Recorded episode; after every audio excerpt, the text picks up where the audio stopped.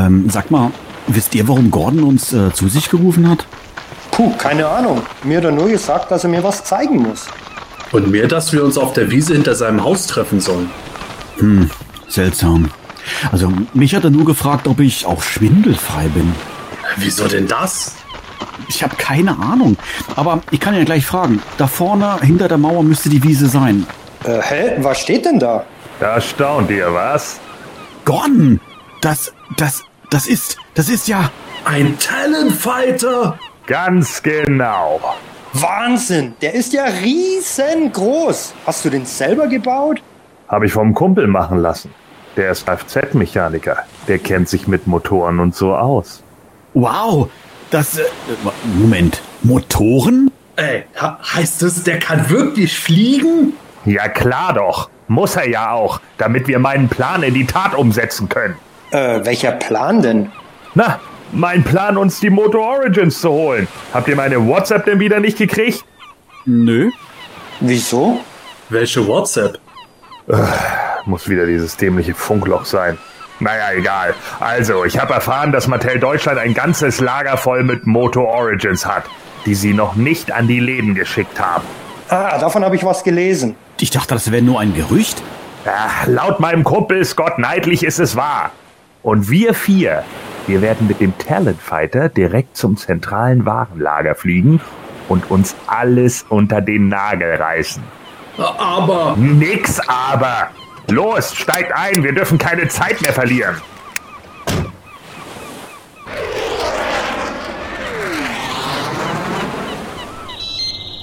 Wow, ich wollte immer schon mal einen echten Landshark, aber dass ich je in einem Talonfighter fliegen würde. Äh, hey, was machst du da? Willst du etwa auf dem Dach von deinem Haus landen? Nein, ich docke nur an und nehme es mit. Ich hab's nämlich zu Point Dread umgebaut.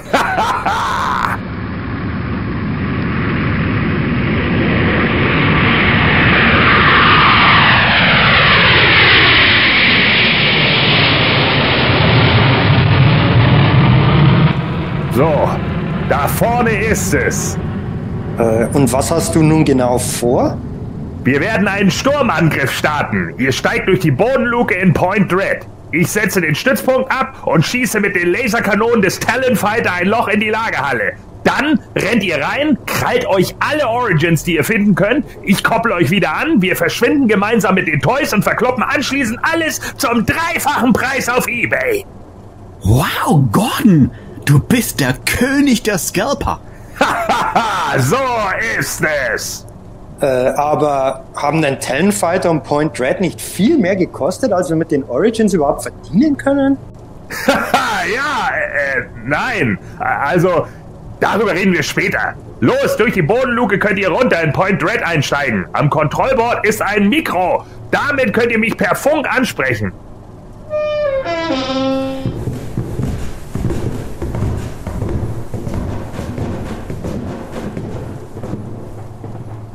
Wir sind drin, Gordon.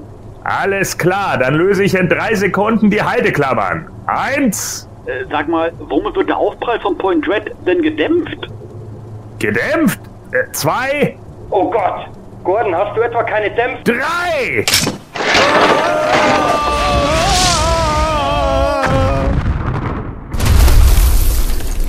Oh, verdammt. Point Dread ist in tausend Stücke zerbrochen. Äh, egal. Ich kann immer noch einen Haufen Toys im Talonfighter unterbringen. Also direkt auf das Tor zu halten. Jetzt die Laserkanonen und Feuer! Was zum? Das sind ja gar keine echten Laserkanonen. Mein Kumpel hat mir nur Scheinwerfer eingebaut. Hm, deshalb war es also billig. Aber ich rase direkt auf das Tor zu. Schnell abdrehen, abdrehen, abdrehen!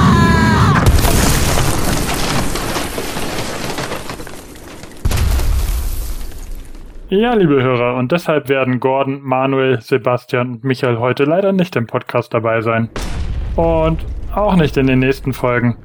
Tja, also ich muss dann auch mal wieder. Hab einen Termin im Warenlager von Mattel. Baba. Das hemanische Quartett. Präsentiert von planeteternia.de Heute besprechen wir das siebte und letzte Minicomic des zweiten Masters Vintage Jahrgangs. Nämlich The Power of Point Dread. Aber natürlich reden wir auch über die ersten Moto Origins im deutschen Einzelhandel. Und zur Abrundung haben wir einen ganzen Haufen Hörerfragen dabei.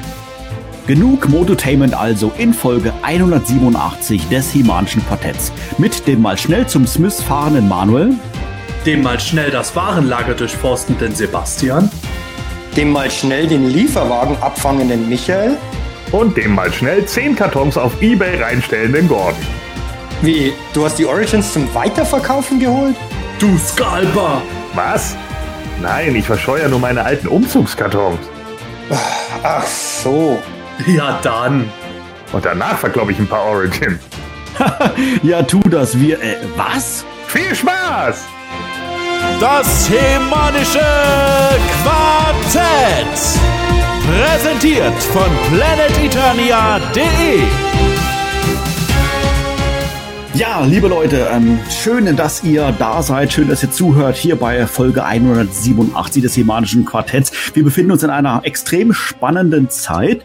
Denn zum, ja, ich sag mal, zum wiederholten Male, also streng genommen zum zweiten Mal, erleben wir ein Revival der Masters in Deutschland. Das letzte Mal Anfang 2000, jetzt haben wir 2020. Die Moto Origins sind auf den Weg. Die Moto Origins sind quasi schon da. Denn die ersten Toys wurden bereits in Deutschland gesichtet. Für uns Grund genug, also für uns von Planetonia Grund genug, das ein wenig zu zelebrieren. Und zwar in Form von dem Slogan Moto Origins are here. Und wir haben Planetonia deswegen auch in einem schönen neuen Layout präsentiert mit ja einigen neuen Funktionen, die das Ganze ein bisschen mal ja amüsanter gestalten sollen. Da werden wir gleich noch zwei, drei Worte dann äh, zu wechseln. Und äh, mich würde mal grundsätzlich mal so interessieren, wie ist denn jetzt wirklich eigentlich der aktuelle Stand, ähm, Sebastian? Ist es vielleicht sogar schon verfrüht zu sagen, dass die Moto Origins in Deutschland angekommen sind? Befinden wir uns wirklich jetzt schon, sage ich jetzt mal, am, am, am Beginn der Welle, die, ich weiß nicht, in den nächsten ein, zwei Wochen über uns hereinbrechen wird? Oder ist es vielleicht doch eher Weihnachtsgeschäft? Sebastian, wie schätzt du das aktuell ein? Ja, wir nehmen ja heute am 17. August auf. Das heißt, liebe Hörer, ihr hört das äh, bisschen später, als wir es jetzt zur Aufnahme gerade mitbekommen haben.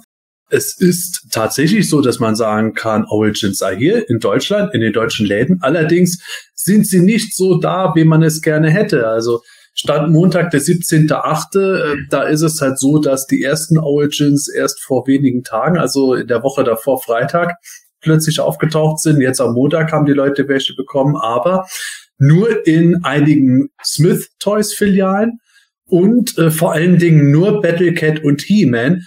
Und das halt in sehr sporadischer Form. Also bei manchen war es halt so, dass man plötzlich das online auf Smith gesehen hat, auf smith.de, dass man Sachen jetzt äh, reservieren konnte, beziehungsweise dann bestellen. Dann hat man die im Laden abgeholt. Bei anderen Läden sind die Leute extra hingetingelt, haben geschaut, haben nichts gefunden.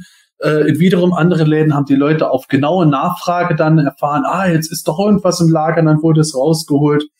Also man kann jetzt nicht unbedingt von einem großen Deutschland-Release sprechen wie zu 2000X-Zeiten, äh, wobei das ja damals wirklich ein ganz großer Relaunch mit Marketingkampagne etc.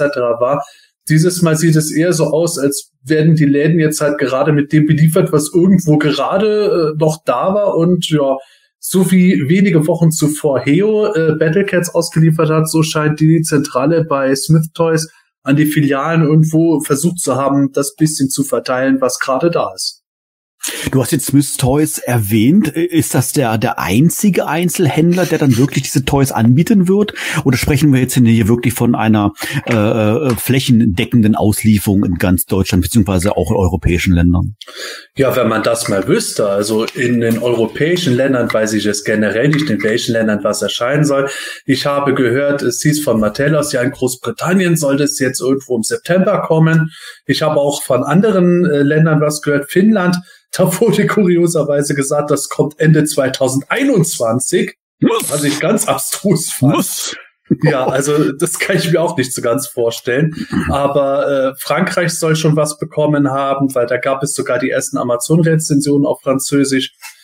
Welche Länder jetzt genau was, wann, wie kriegen, weiß man nicht. Es, es wirkt jetzt momentan nur irgendwo so, dass dieser Release im August, dass der tatsächlich stattgefunden hat. Vielleicht, wenn ihr, liebe Hörer, jetzt unsere Folge hört, gibt es die Sachen schon wieder in viel größerer Menge und äh, viel mehr Sachen als New He-Man und Battlecat irgendwo. Aber ja, man muss letzten Endes jetzt wirklich mal abwarten, wie sich das entwickelt. Ob jetzt einfach nur die ersten paar Kartons gerade mehr schlecht als recht verteilt wurden, ob da jetzt dann die große Lieferung erst im September kommt oder zwischen unserer Aufnahme und der Veröffentlichung dieser Folge schon gekommen ist. Oder, äh, was ich eine ganz besonders witzige Spekulation fand, ob jetzt alle Smith Toys Filialen nur die kläglichen Reste von dem bekommen haben, was Spielwelt Schütz nicht bestellt hat. Genau, okay, stimmt. Spielfeld Schütz haben wir ja auch noch. Die haben ja bereits äh, die ersten Toys schon vor einigen Wochen, ähm, sag ich mal, auf Spezialwegen bekommen. Michael, du hast, du verwirkst ja, glaube ich, auch so ein bisschen so diesen amerikanischen Markt. Siehst du jetzt hier eine Parallele, weil in den USA, glaube ich, war es ja auch so, dass äh, gerade ähm, ähm, Läden wie Walmart anfangs immer nur so ein, zwei, drei Figuren zur Auswahl hatten. Jetzt erst ist die Welle quasi losgebrochen, dass viele ähm, Geschäfte dort ganze äh, Displays voll haben mit Figuren. Erkennst du da eine, eine gewisse Parallele? Erwartest du das dann ähnlich für, ähm, für Deutschland? Ähm, ich glaube ja, ähm, also es gibt ja nach wie vor nur in Walmart in Amerika die, die Figuren, die Origins. Und soweit ich das mitverfolgt habe, waren die ja online zu bestellen. Also ich glaube nicht abzuholen. Das waren ja wirklich Online-Bestellungen. Da war diese große Thematik, dass sich anscheinend Leute Bots programmiert haben, um diese Figuren zu kaufen. Man musste halt warten, immer wieder Refresh drücken und dann konnte man sie in den Warenkorb legen und bestellen. Und da gibt's ja genau diese gleiche Scalper-Problematik. Bei Smith ist es ja momentan ein bisschen anders. Die kann man ja wirklich nur vorreservieren und dann abholen. Mhm. Ähm, es ist halt schon irgendwie, wie ich auch schon gesagt habe, irgendwie ein bisschen erbärmlich, dass pro, pro Laden irgendwie zwei Battlecats und vier He-Mans oder zwei He-Mans und zwei Battlecats auftauchen, ist halt schon sehr, sehr wenig und deckt halt den Bedarf nicht mal annähernd. Wie auch in unserem Intro schon gesagt, jetzt landen schon die, die ersten Figuren auf Ebay und es wird gescalpt ich hoffe, dass die Leute so clever sind und da einfach warten können, ja. weil es wird, also ich bin mir da sehr, sehr sicher, dass es für jeden genug Figuren geben wird. Die große Frage ist halt wann und bei vielen Sammlern ist es natürlich so, man, man will es halt gerne als erstes haben und es geht halt, es kann nicht jeder alles als erstes haben, wenn eine begrenzte Menge da ist. Ist halt einfach so ich werde mein Glück auch mal morgen versuchen beim Smith und, und online schauen, ob da vielleicht welche zum Abholen reservierbar sind. Ich würde, Smith ist bei mir direkt um die Ecke in München. Ich würde aber mit Sicherheit jetzt nicht 100 Kilometer fahren, um mir da diese Figuren abzuholen. Das ist mir dann auch nicht wert. Die, die paar Meter zum Smith fahre ich rüber, aber es ist schon irgendwie vergleichbar mit Amerika. Ich glaube nur, dass in Amerika größere Mengen da sind. Ja, es sind natürlich ähm, sag mal, eine, schon eine, gesonde, eine besondere Situation. Ähm, einen, einen Relaunch oder einen Launch von einem Toyline erlebt man natürlich gerade bei Masters ja nicht, sag ich mal, alle Jahre. Wir haben es jetzt schon wieder 20 Jahre her. Seit den äh, 2000X alle Fans natürlich ein bisschen aufgeregt und wollen natürlich die Figuren zuerst haben. Ähm, du hast gerade ähm, das, das, äh, das, das, den Hype angesprochen, äh, Gordon, wie du das Ganze war, ist das jetzt eher übertrieben im Fandom? Äh, kennst du vielleicht Vergleichbares aus, aus, auch von anderen Toylines, dass man da, sag ich jetzt mal, ich will nicht sagen ausflippt, aber unbedingt halt der Erste sein will und wirklich jeden Tag äh, 50 Mal zum Smith Toys fährt und äh, zu, um zu checken, ob da die nächsten, ob die, ob die neuen Figuren schon da sind. Aber ich will meinen Strobo doch vor Dezember haben, deswegen zahle ich das Fünffache. Äh, also, wenn ich mich da nur mal wieder zurückerinnere an die Classics, da hatten wir ja genau das Gleiche, ne? Da gab es dann irgendwie ein Strobo irgendwann im Februar und für den musste man irgendwie 100 oder 120 Latzen hinlegen, anstatt einfach auf Dezember zu warten, wo man die gleiche Figur dann für 20 bekommen hat. So, wo ich ja auch dachte, Leute, die, die paar Monate, die warte ich dann doch einfach und so ist es doch hier auch. Ich gebe äh, Michael natürlich recht. Es ist natürlich vollkommen lächerlich, irgendwie drei Battlecat da stehen zu haben und dann sich zu wundern, oh, die sind schon ausverkauft, war krass. Ja, drei ist jetzt auch nicht so viel. Das kann man an einer Hand abzählen. ja, so. Und äh, trotz alledem sage ich da auch, meine Güte, Leute, die werden schon noch mal kommen. Ganz easy. So, warum, warum sind alle immer gleich so, ich krieg die nie wieder? Als wenn die irgendwie nur 20 weltweit produziert hätten. Das ist doch totaler Quatsch. Da kommen auch noch andere und ihr müsst jetzt nicht irgendwelche riesen horrenden Preise auf eBay bezahlen. Und ihr müsst auch keine 100 Kilometer dafür fahren. Ich verstehe die Sorge allerdings schon. Also, äh, dass die Leute da jetzt ein bisschen panisch sind. Ja, du hast recht, das ist eigentlich immer so, wenn die Leute irgendwo glauben, ja, das kriegen sie sonst nie, wenn sie es nicht sofort zuschlagen. Allerdings haben wir auch bei den Masters of the WWE Universe genau das gedacht. Ja, Mai, jetzt ist es bei Spielwelt Schütz gerade da. Schön, dass der der Erste ist. Ach, da hat man es nicht eilig. Und genau aus dem Grund musste ich äh, jetzt ziemlich lange warten, bis ich endlich einen Ultimate Warrior bekam, weil sich plötzlich rausgestellt hat, dass Spielweltschütz doch der einzige ist, bei dem diese Figuren auftauchen, weil sonst sie keiner bestellt hatte oder Mattel zu wenig generell an Ware da hat. Das wäre jetzt natürlich fatal, wenn es auch bei den Moto Origins dazu kommen würde. Also nicht, dass ich das glaube, aber es wäre natürlich jetzt ultra, ultra kacke, wenn wir jetzt dann Wochen und Wochen warten. Außer He-Man und Battlecat sieht man nichts. Und dann auf einmal kommen zum Beispiel jetzt Man at Arms, Teela, Evelyn und Beastman und Skeletor, He-Man und Battlecat tauchen nie mehr auf. Das wäre somit der Worst Case, den man sich da vorstellen könnte. Wie gesagt, ich glaube nicht, dass es dazu kommt, aber nach bisherigen Erfahrungen mit den neueren Mattel-Produkten kann ich schon durchaus verstehen, dass Leute nervös werden.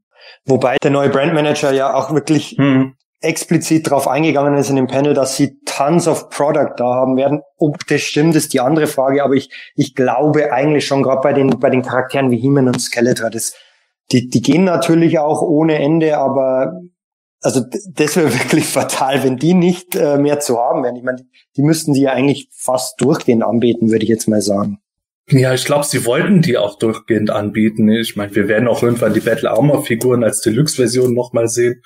Dann äh, bin ich mal gespannt. irgendwie unendlich glaube ich nicht, dass sie die Sachen anbieten werden. Aber wir haben das ja schon mitgekriegt. Jetzt gerade Anfang August ist es erst bei den Amis so offiziell mit Walmart losgegangen. Und in den Filialen sind die Sachen schon schwer genug zu kriegen.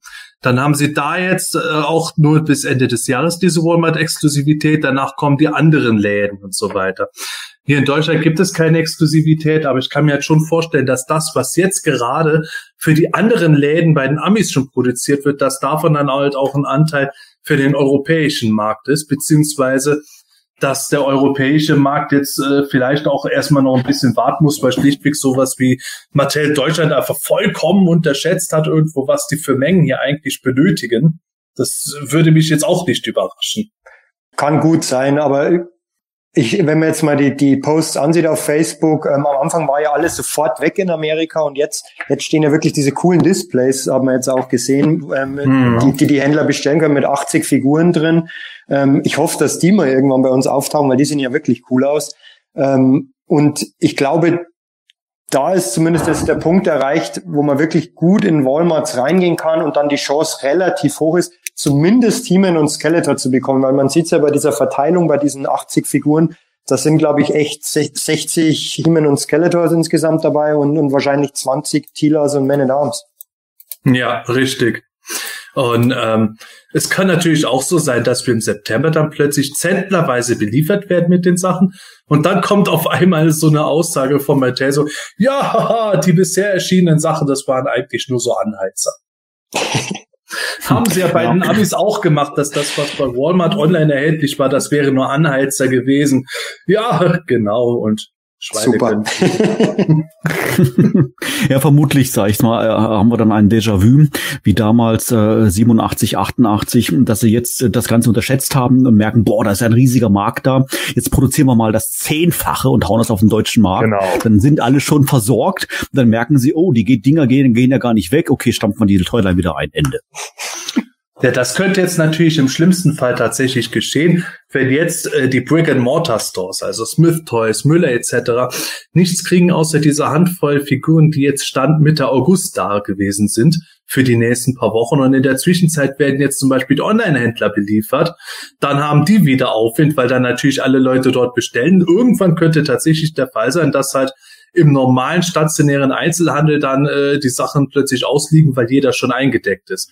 Aber da glaube ich noch nicht dran, weil bei dieser Toyline, ich habe es schon oft genug gesagt, reden wir ja nicht davon, dass die jetzt nur von absoluten Hardcore-Sammlern gekauft werden, die jetzt auf PE nonstop unterwegs sind, sondern dass da auch sehr viele Casuals sein werden, die dann äh, doch, doch, doch zum gewissen Anteil dann plötzlich im Laden stehen werden und sagen werden, hey, guck mal, das ist doch jemand geil. wo man sicher sein können, dass, wenn das so weitergeht, erstmal ganz lange kein Kind die Figuren im Laden sehen wird. naja, aber wozu auch? Ja.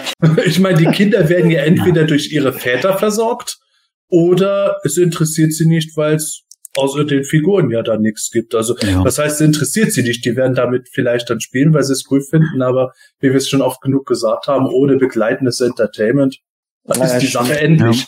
Ja, also ich glaube, ich glaube, dass tatsächlich, dass ähm, viele Väter die Toys kaufen und aufgrund des attraktiven Preises natürlich auch an ihre Kinder weitergeben zum Spielen, weil wir sind ja alle jetzt schon, sag ich mal, äh, 40. Gordon, du auch bist auch schon 40, ne? Ja. Ja, ja, genau, habe ich doch richtig in Erinnerung, außer Sebastian natürlich. Aber das ist am Rande. Ähm, What? wir sind, ja, wir sind alle ja schon im entsprechenden Alter, haben Kinder zu Hause. Die meisten von uns. Und ähm, ich glaube, destotrotz, oder kann ich mir vorstellen, dass Walmart natürlich da einen gewissen Vorteil hat, weil viele einfach das für ihren täglichen Einkauf reingehen. Und wenn es passend positioniert wurde, dieses Display, dann sehen, boah, He-Man kenne ich so von früher, nehme ich mal mit. Bei Smith Toys müsste ich schon gezielt hingehen, sag ich mal, wenn ich mich für Spielzeug interessiere. Und ich denke mal, dass da gerade in den USA, sag ich mal, dieser, dieser, diese, diese Casual-Fans, wie du sie gerade genannt hast, Sebastian, eher auftreten können, einfach aufgrund dessen, weil man jeder seinen täglichen Einkauf halt bei Walmart macht. In Deutschland aber vielleicht halt nicht, weil eben, weil es halt nicht im Kaufland ausliegt. Zumindest wüsste ich noch nicht davon, dass es im Kaufland oder, oder irgendwas Vergleichbaren liegen soll. Guter Punkt. Ähm, bin ich bin ich mal gespannt, was da was da passieren wird. Ob es wirklich mal in der Müller-Filiale ums Eck legen wird, dann dann sieht's wiederum anders aus. Aber ähm, bleibt abzuwarten. Ja, auf alle Fälle. Also ich bin, ich beobachte das äh, äh, ganz genau. Ich finde das wirklich ultra, ultra spannend. Ich, ich weiß nicht, ich finde das auch sogar noch, nehme ich jetzt intensiver wahr, selbst damals noch bei den 2000X-Figuren. Ich weiß auch nicht so genau warum. Ähm, es macht mir auf alle Fälle Spaß, das zu beobachten, auch mit diesen neuen Gadgets, die wir auf Planet Eternia extra dafür geschaltet haben, wie zum Beispiel den Toy Seeker wo dann jeder eintragen kann, wo er welche Figur zu welchem Preis gefunden hat, um dann vielleicht auch andere Fans da dann darüber zu informieren. Beispielsweise in Hannover gibt es bei dem und dem Laden die und die Figur, weiß ich nicht, ein Euro billiger, zwei Euro billiger. Irgendwas in dem Dreh. Es ist auf alle Fälle sehr, sehr spannend und was ich äh, witzig fand auf Facebook, ähm, äh, Michael, du hast es ja auch schon gesagt, äh, gibt es ja regen Verkehr auch ähm, über, über dieses Thema. Kam letztens eine Frage, wo ich so ein bisschen schmunzeln musste. Da hat einer gefragt, ja, wann rechnet ihr denn damit, dass mal äh, Playsets kommen, wie zum Beispiel Castle Grayskull? Da habe ich so bei mir gedacht, boah, das ist ähm, ja zum jetzigen Zeitpunkt natürlich eher illusorisch, äh, darüber zu spekulieren. Oder Sebastian, was denkst du? Ja, illusorisch fand ich das grundlegend nie. Ich habe mir immer überlegt, es kommt drauf an, wie viel Mattel jetzt für diese Toyline plant. Wir haben ja jetzt auf der PowerCon gesehen, Mattel plant mit mehr Sachen als nur zwei Waves. Und insofern war ja immer irgendwo die Spekulation, kommt jetzt Castle Grayskull vielleicht vom Moto Classics Corpus ein bisschen reduziert vom Innenleben her dann in der Origins Line nochmal regulär. Und äh, ja, jetzt gibt es neues Futter für Spekulationen. Bei Target gab es scheinbar eine Art Leak. Äh, in der Inventarliste von Target in den USA ist ein Origins Castle Grayskull für 75 Dollar aufgetaucht. Ähm, ja, mittlerweile ist das Ganze wieder online gesetzt, wobei man weiß auch nicht mehr hundertprozentig, ob es jetzt ein Origins Grayskull gewesen wäre. Es stand da irgendwie so drin, eine Burg für 5,5 Zoll große Figuren. Und äh, da haben manche dann schon irgendwo ein bisschen so spekuliert, ist es jetzt doch wieder das Mega Constructs Grayskull, was aber preislich dann wieder nicht so hinhauen würde. Also nichts Genaues weiß man nicht, aber wenn jetzt da sich tatsächlich was als konkret erweist, dann wäre es nicht mal mehr so verwunderlich, wenn wir irgendwie Mitte nächsten Jahres oder so plötzlich dann ein Moto Origins Castle Grayskull vorfinden werden, zu einem im Vergleich zu den äh, Classics-Figuren bezahlbaren Preis. Mhm. Und dann wahrscheinlich als Target Exclusive. Ah. Kriegt man denn niemals. Los, kauft es bei mir für 1000 Euro. das ist, also wir können jetzt natürlich ganz wild spekulieren, wie das aussehen wird, Ausstattung etc. Äh, bringt jetzt eigentlich nicht so viel. Aber äh, es wird natürlich interessant sein, wenn wir die, die Masters of the WWE Universe Figuren sehen. Da ist ja als erstes Playset sofort ein Grayscale Ring dabei gewesen. Den haben wir nie, nicht einmal bei Spielwelt Schütze in Deutschland bekommen. Und dann gab es halt diese Geschenksets mit den Figuren, die sind Walmart exclusive. Also ich hoffe wirklich, dass Castle Grayscale, wenn es bei den Origins kommt, nicht auch irgendein Store exclusive ist. Und wenn ja, dass dann trotzdem Mattel Deutschland so gescheit ist, dass sie zumindest eine gewisse Menge hier nach Deutschland bringen. Also das wäre nun wirklich bitter. Gerade in, in, in unter Berücksichtigung dessen, was jetzt momentan mit den Origins abläuft. Hm. Also ich könnte es mir, kann es mir nicht vorstellen, ehrlich gesagt, dass das ganze Playset als äh, Exclusive laufen wird. Ich finde das mit dem Two-Pack bei Target soweit schon okay. Das passt. Auch mit dem, mit dem Pantor, äh, dass der Beflockte halt auch nur bei, bei Walmart erhältlich sein soll, ist soweit, sage ich jetzt nochmal, okay, weil es ja noch einen anderen Pantor für alle anderen geben wird. Aber nur wenn Pantor nur bei Walmart erschienen wäre, das wäre dann schon äh, das wäre schon, also Hardcore, sage ich jetzt mal. Deshalb kann ich mir das so nicht wirklich vorstellen bei dem Playset. Vielleicht gibt es auch eine Variante irgendwo, ich weiß nicht, in der Form, vielleicht als Exclusive. Ja, schwierig. Ich habe da mal ein Interview gehört, das war jetzt äh, nicht mit dem Brandmanagement der Masters, sondern mit dem der WWE Wrestling Figuren. Und da hieß es halt, dass diese ganzen Story Exclusives halt schon sehr wichtig sind. Die bringen halt Mattel äh, gut Kohle ein und in die, die Kunden werden natürlich in die Läden gezogen. Dadurch ist es für die Läden interessant und Walmart und Target sind halt im Grunde die einzigen großen Läden in diesem Sinne noch, die übrig geblieben sind, bei denen solche Sachen laufen. Alle anderen sind ja mehr oder minder zusammengestampft worden. Und da wurde auch im Zusammenhang mit Playsets gesagt, ja, mittlerweile ist es anders als noch vor ganz wenigen Jahren. Da ging es irgendwie drum, da konnte man meistens so Figuren rausbringen, aber denselben Ring mit, neue, mit neuen äh, Farben und sowas. Und jetzt kann man auch schon ein bisschen mehr verout gehen und man bekommt wieder irgendwie mehr Mittel irgendwie frei, um auch mal ein bisschen was Besonderes zu machen.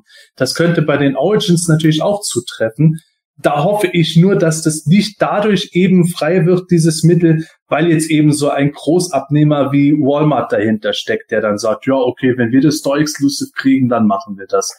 Da wäre es mir sogar noch lieber, wenn sie dann kommen, okay, es gibt Castle Grayskull allgemein, überall online und auch in Brick and Mortar Stores, die es auch immer bestellen. Und dann gibt es Castle Grayskull noch als Geschenkset zusammen mit besonderen Repaints von He-Man und Skeletor.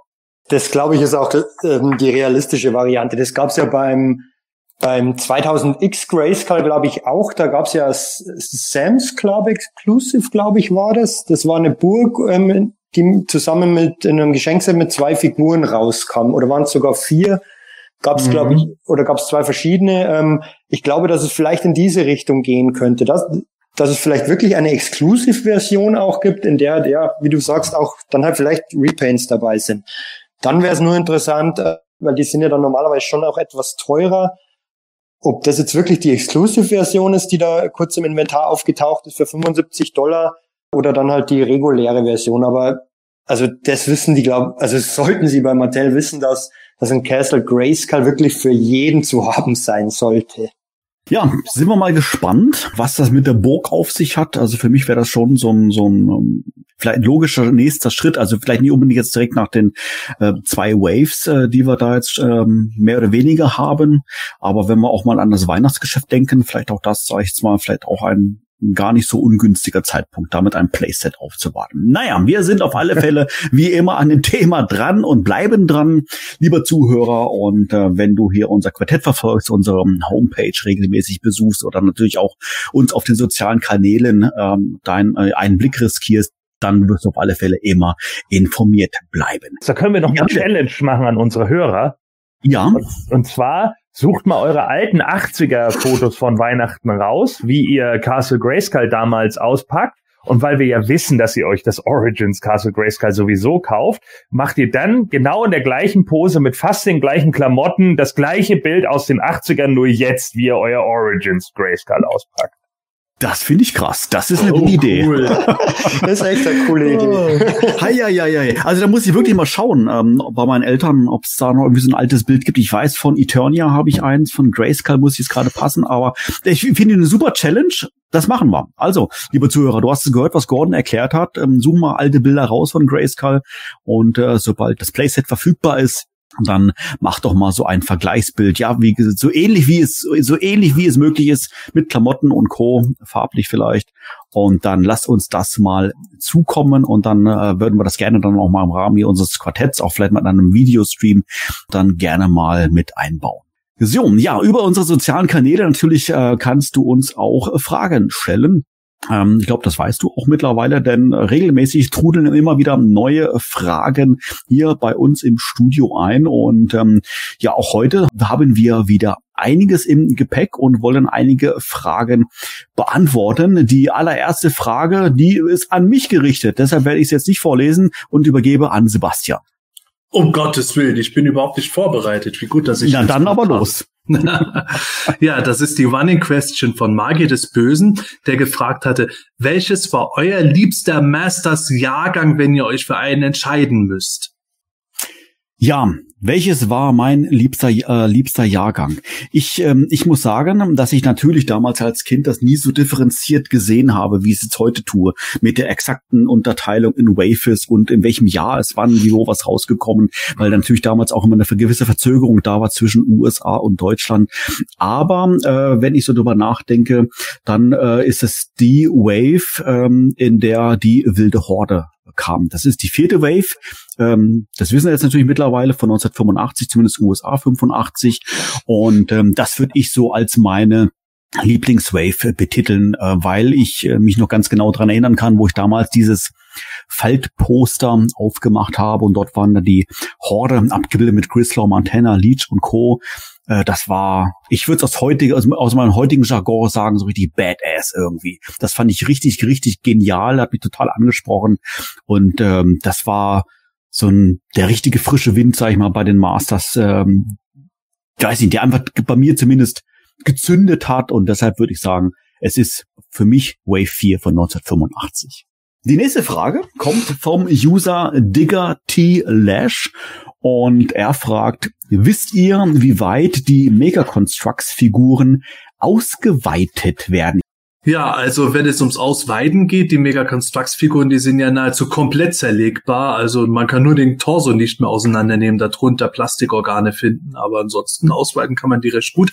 Ja, äh, Ausweitung der Mega-Constructs-Figuren. Da hatten wir schon in der letzten Folge in der Live-Sendung gezeigt gehabt, was die gezeigt hatten an Ideen, die sie haben, was sie machen könnten. Von Rapstar bis Ninja über Mola wäre halt mit den Teilen zumindest in der Theorie vieles möglich. Ob das dann alles auch erscheint, ist halt die Frage. Ja, wir wissen es einfach nicht. Das ist eine Frage, die könnte genauso heißen, ja, was, glaub, was glaubt ihr, wann Dragster bei den Moto Origins erscheinen wird? Kein Mensch weiß, dass der nicht irgendwelche Insider-Infos von Mattel hat. Und insofern, man muss da einfach mal abwarten, was da kommt. Es kann natürlich sein, dass die Mega-Constructs nach zwei Jahren wieder beendet werden, weil irgendein Sesselpupser bei Mattel sagt, öh, das passt mir jetzt aber nicht in den Kram für meinen großen Plan, Mattel wieder auf die Nummer eins Spitze zu bringen. Es kann auch sein, dass das jetzt weiter so läuft wie bisher. Wir sind ja bisher schon gar nicht so schlecht bestückt worden mit Sets und dass wir dann in drei oder vier Jahren vielleicht sogar ein Mega Constructs Eternia Playset mit den drei Türmen sehen werden. Man weiß es halt nicht. Vielleicht kommen auch plötzlich keine großen Sets und nur noch kleine Figuren. Das hängt halt einfach alles ganz viel zum einen vom finanziellen Erfolg ab. Wir haben ja gesehen, Castle Grayskull ist der Top-Seller, laut Mattel sogar selbst. Und äh, zum anderen eben von dem, was das Management irgendwo plötzlich als Ausrichtung hat. Also nicht das niedere Management, sondern halt höher gelegenes Management. So, dann haben wir noch eine Frage äh, vom Magier des Bösen. Sind das Moto-Hörspiel-Titel und Skeletor-Thema eigentlich originäre Komposition oder irgendwoher entnommen? Soweit ich weiß, ähm, war das tatsächlich eine Eigenkomposition von Europa. Ähm, sollte es nicht stimmen, möge man mich korrigieren, weil das, weil die Problematik damals auch war, dass das ähm, extra eingespielt wurde vom Londoner Philharmonieorchester. Ich weiß nicht, was heißt Problematik. Das wurde extra eingespielt und das ist das Problem jetzt mit den Rechten, weil es kommt ja immer mal wieder die Frage auf, ob man das nicht wieder neu rausbringen könnte. Das scheitert aber daran, da man jeden einzelnen Musiker fragen müsste, der damals daran beteiligt war, ob er die Rechte quasi abtritt. Und das ist genau die Problematik an dem Ganzen. Daher gehe ich davon aus, dass das extra komponiert wurde für die Hörspiele, genau wie die ganzen Geräusche, die extra gemacht wurden und aufgenommen wurden ähm, von Europa. Hundertprozentig kann ich es allerdings nicht sagen. Also ich meine, ich habe ich hab das Gleiche gehört. Es gab ja mal eine Dokumentation, wurde ja mal erstellt, ähm, ähm, wo zumindest mal Europa, ich weiß nicht, ob es das Thema war oder zumindest war es ein Teilthema davon. Und äh, da meine ich auch, war die Heike Dean Körting ähm, im, im Gespräch und da wurde das, glaube ich, mal erwähnt, dass das wirkliche Kompositionen sind, also dass ähm, Europa, die Marke Europa hier wirklich ähm, ähm, sag ich mal, alles selber gemacht hat. Es kann durchaus sein, natürlich, dass Soundeffekte wiederverwendet äh, wurden in anderen ähm, Europa-Hörspielen. Beim Soundtrack selber, also gerade diese Titelmelodie und das Skeletor-Thema, wüsste ich es jetzt auswendig jetzt auch nicht, ob es jetzt irgendwann irgendwo, ich weiß nicht, äh, in einem anderen Europa-Hörspiel mal, mal zu hören war. Gordon, weißt du da irgendwas? Ich weiß nur, dass es einige Themas gab bei, bei Europa, die ja auch für andere Sachen mitverwendet wurden, aber bei den einzelnen Kompositionen keine Ahnung. Dann kommen wir zur nächsten Frage, ebenfalls eine weitere Frage vom äh, dem User Digger T. Lash und er fragt hier, war es eigentlich mal geplant, die Snake Man in den Filmation Zeichentrick einzubinden? Tang Lasher und Redlaws Auftritt bei Shira einmal ausgelassen. Sebastian, ist da irgendwas bekannt? Naja, es ist tatsächlich äh, nicht so gewesen, dass zumindest laut meinen Infos äh, konkrete Pläne war, im Zeichentrick jetzt die Snake Man als Fraktion einzuführen. Taglesha und Rattler sind deswegen aufgetreten, weil bei Filmation halt eben früh genug die entsprechenden Designs vorlagen. Deswegen sieht Taglesha ja auch ganz anders aus als die fertige Figur. Und nur Rattler ist relativ ähnlich geblieben. Äh, King Hiss ist einfach deswegen nicht aufgetreten, weil die zu dem Zeitpunkt noch nicht so wirklich äh, das Design für den vorliegen hatten, wie es, wie wir es halt kennen. Und äh, man hat ja auch gesehen, die Shiva-Serie, die ist ja noch gelaufen, da war die He-Man-Serie bereits eingestellt. Deswegen sind auch eben solche Charaktere, die bei uns im fünften Vintage-Jahrgang rausgekommen sind, auf Snoutspot und so, eben auf Etheria gewesen und nicht auf Eternia. Man kann davon ausgehen, wären die Serien jetzt weitergelaufen, dann hätte man mit Sicherheit auch früher oder später die Schlangenmenschen als Fraktion gesehen, egal was bis dahin gewesen wäre. Aber so wie es war, haben sie halt immer mit dem gearbeitet, was ihnen gerade vorlag. Und ja, die Serien wurden halt mehr oder minder eingestellt, bevor sie so weit kamen, halt mit weiteren Figuren umzugehen. Sonst hätten wir mit Sicherheit auch eine She-Ra-Folge mit Dragstore erlebt ich muss sagen, mich hat das als Kind irgendwie damals immer verwirrt. Also äh, wegen der Figuren, weil Shira hatte halt irgendwie die eigenen äh, Verpackungen und so, ne? Und, und sah halt einfach auch komplett anders aus als Masters of the Universe, was man nicht zuletzt auch an Bo gesehen hat, so, den ich wahrscheinlich, wenn ich, wenn ich es jetzt vergleiche, eher zu den New Adventures gezählt hätte, denn zu den Masters of the Universe. Und dann hast du auf einmal irgendwie, wie Manuel gerade eben angesprochen hat, ja, die, die, die vierte Wave mit der Horde und, und äh, ja, Redlaw und Tang Lasher und King Hiss mit den Snake Man und keine Ahnung, und das ist alles irgendwie Masters. Aber bei Filmation tauchten die dann irgendwie alle bei Shira dann auf. Also ich fand das immer irgendwie merkwürdig, weil das, das, das passte für mich irgendwie nicht so richtig. Es war für mich irgendwie immer so ein Styles Clash, aber irgendwie mussten sie wahrscheinlich die Toys noch unterbringen, ne, ob schon sie keine Serie mehr hatten. Ich sehe das eigentlich ähnlich. Ich habe mich als Kind war ich immer total verwirrt, weil immer die gleichen Charaktere aufgetreten sind. Natürlich aus heutiger Sicht. Du hast es gerade schon gesagt, die Serie war ja schon fertig, äh, konnte konnte da nichts mehr Neues kommen. Aber ähm, das hast du als Kind ja so nie wahrgenommen. Das heißt, da kamen dann, ich weiß nicht in welchem Rhythmus, dann immer wieder neue Episoden und so weiter. Und äh, man dachte, hatte sich gedacht, oh, die haben sie letzte Woche gezeichnet, keine Ahnung. Aber die Charaktere waren trotzdem immer die gleichen. Und noch verwirrender fand ich dann, dass ähm, auf den Videokassetten von von, von Ocean und von Select dann immer die neuesten Sachen abgebildet waren. Ich kann mich erinnern, dass ich mal mit meinem Vater in der Videothek war und dann äh, gab es dort eine Kassette, da war He-Man vorne mit dem Skysled, äh, nicht mit Sky, Skysled, mit dem Jetsled abgebildet. Und dann dachte ich, boah, cool, jetzt kommt der auch endlich drinne vor, ja. Und dann gucke ich mir die drei Episoden an, die immer drauf waren, und das war total lame. äh, ich war, ich war am Boden zerstört. Ja, wirklich. oh, ah, ja, mir Mann, ging Mann, das auch immer so, vor allen Dingen, wenn ich dann diese Cover, weißt du, es gibt doch diese Cover mit der Hydra vorne drauf und so, und dann denkst du irgendwie noch so, boah, und dann teilweise waren die Bilder besser, und dann guckst du die Serie. Bei uns gab es einen Laden, also heute ist das ein Rewe, aber früher hieß der halt Wandmarker. Ich weiß nicht, ob ihr das noch kennt. Äh, das war unter der Coop und Sky-Kette halt. Und okay. bei uns hieß der halt Wandmarker. Und da hatten sie wirklich neben den Figuren Fernseher dann aufgebaut mit dem VHS-Rekorder, ne? Und dann dann Videorekorder halt und dann lief da halt auch diese Episode. Und ich habe das geguckt und habe schon als Kind gedacht so, nee, weil, weil es einfach andere Zeichentrick gab, den ich kannte, der auch viel besser aussah. Also ich fand ja. das einfach, ich fand das echt nie stark und dachte dann auch so, hey, das sieht auf dem Cover sieht das doch ganz anders aus. So, deswegen bin ich wahrscheinlich auch immer bei den Minicomics hängen geblieben. Ja, das stimmt. Da, da magst du recht haben. Und damit kommen wir zur Frage von Peter Van Craven. Der fragt uns, wie stellt ihr euch das ultimative Ende zwischen He-Man und Skeletor und deren Gefolge vor? Also im Zuge einer Story. Wie würde da aus eurer Sicht der Endkampf aussehen können? Michael, hast du eine Idee? Puh, jetzt natürlich äh, sehr weitreichende Frage. Ähm, Grundsätzlich würde ich sagen, da ich eigentlich Dystopien ganz gut finde, noch besser als Utopien, ähm, vielleicht mal wirklich das Skeletor mal siegt und ähm, He-Man unterwirft. Also nicht so eine Standard, ähm, He-Man gewinnt wie immer, wie in jeder Folge ähm, gefühlt, sondern einfach, dass es mal umgedreht läuft. Ähm, Skeletor muss ja He-Man nicht, nicht direkt gleich töten, aber vielleicht irgendwie, ja, einfach ähm, die Defensive treiben, vielleicht unterwerfen, gefangen nehmen, was auch immer. Und ich meine, das wurde ja dann schon weitergesponnen in manchen Stories. Ich glaube, in, den, in der ersten DC-Reihe war das auch das Thema, dass das Skeletor den Planeten regiert. Aber, aber das würde ich mal was anderes finden als diese Standard-Enden, ähm, in denen immer die Good Guys gewinnen. Ich muss sagen, äh, wie stellt ihr euch das ultimative Ende vor? Gar nicht. Äh, ich stelle mir das Ende einfach nicht vor, weil es in meinen Augen kein Ende gibt. Äh, für mich ist das so, eine, so ein ewiger Kreislauf. Das ist halt Good versus Evil. Es ist ja nun mal auch schwarz-weiß gezeichnet und äh, so würde das ewig fortlaufen. Ob man nun die Nachfahren äh, oder Nachfolger von Skeletor und He-Man mit dem jungen Hero und Skeleton nun toll findet oder nicht.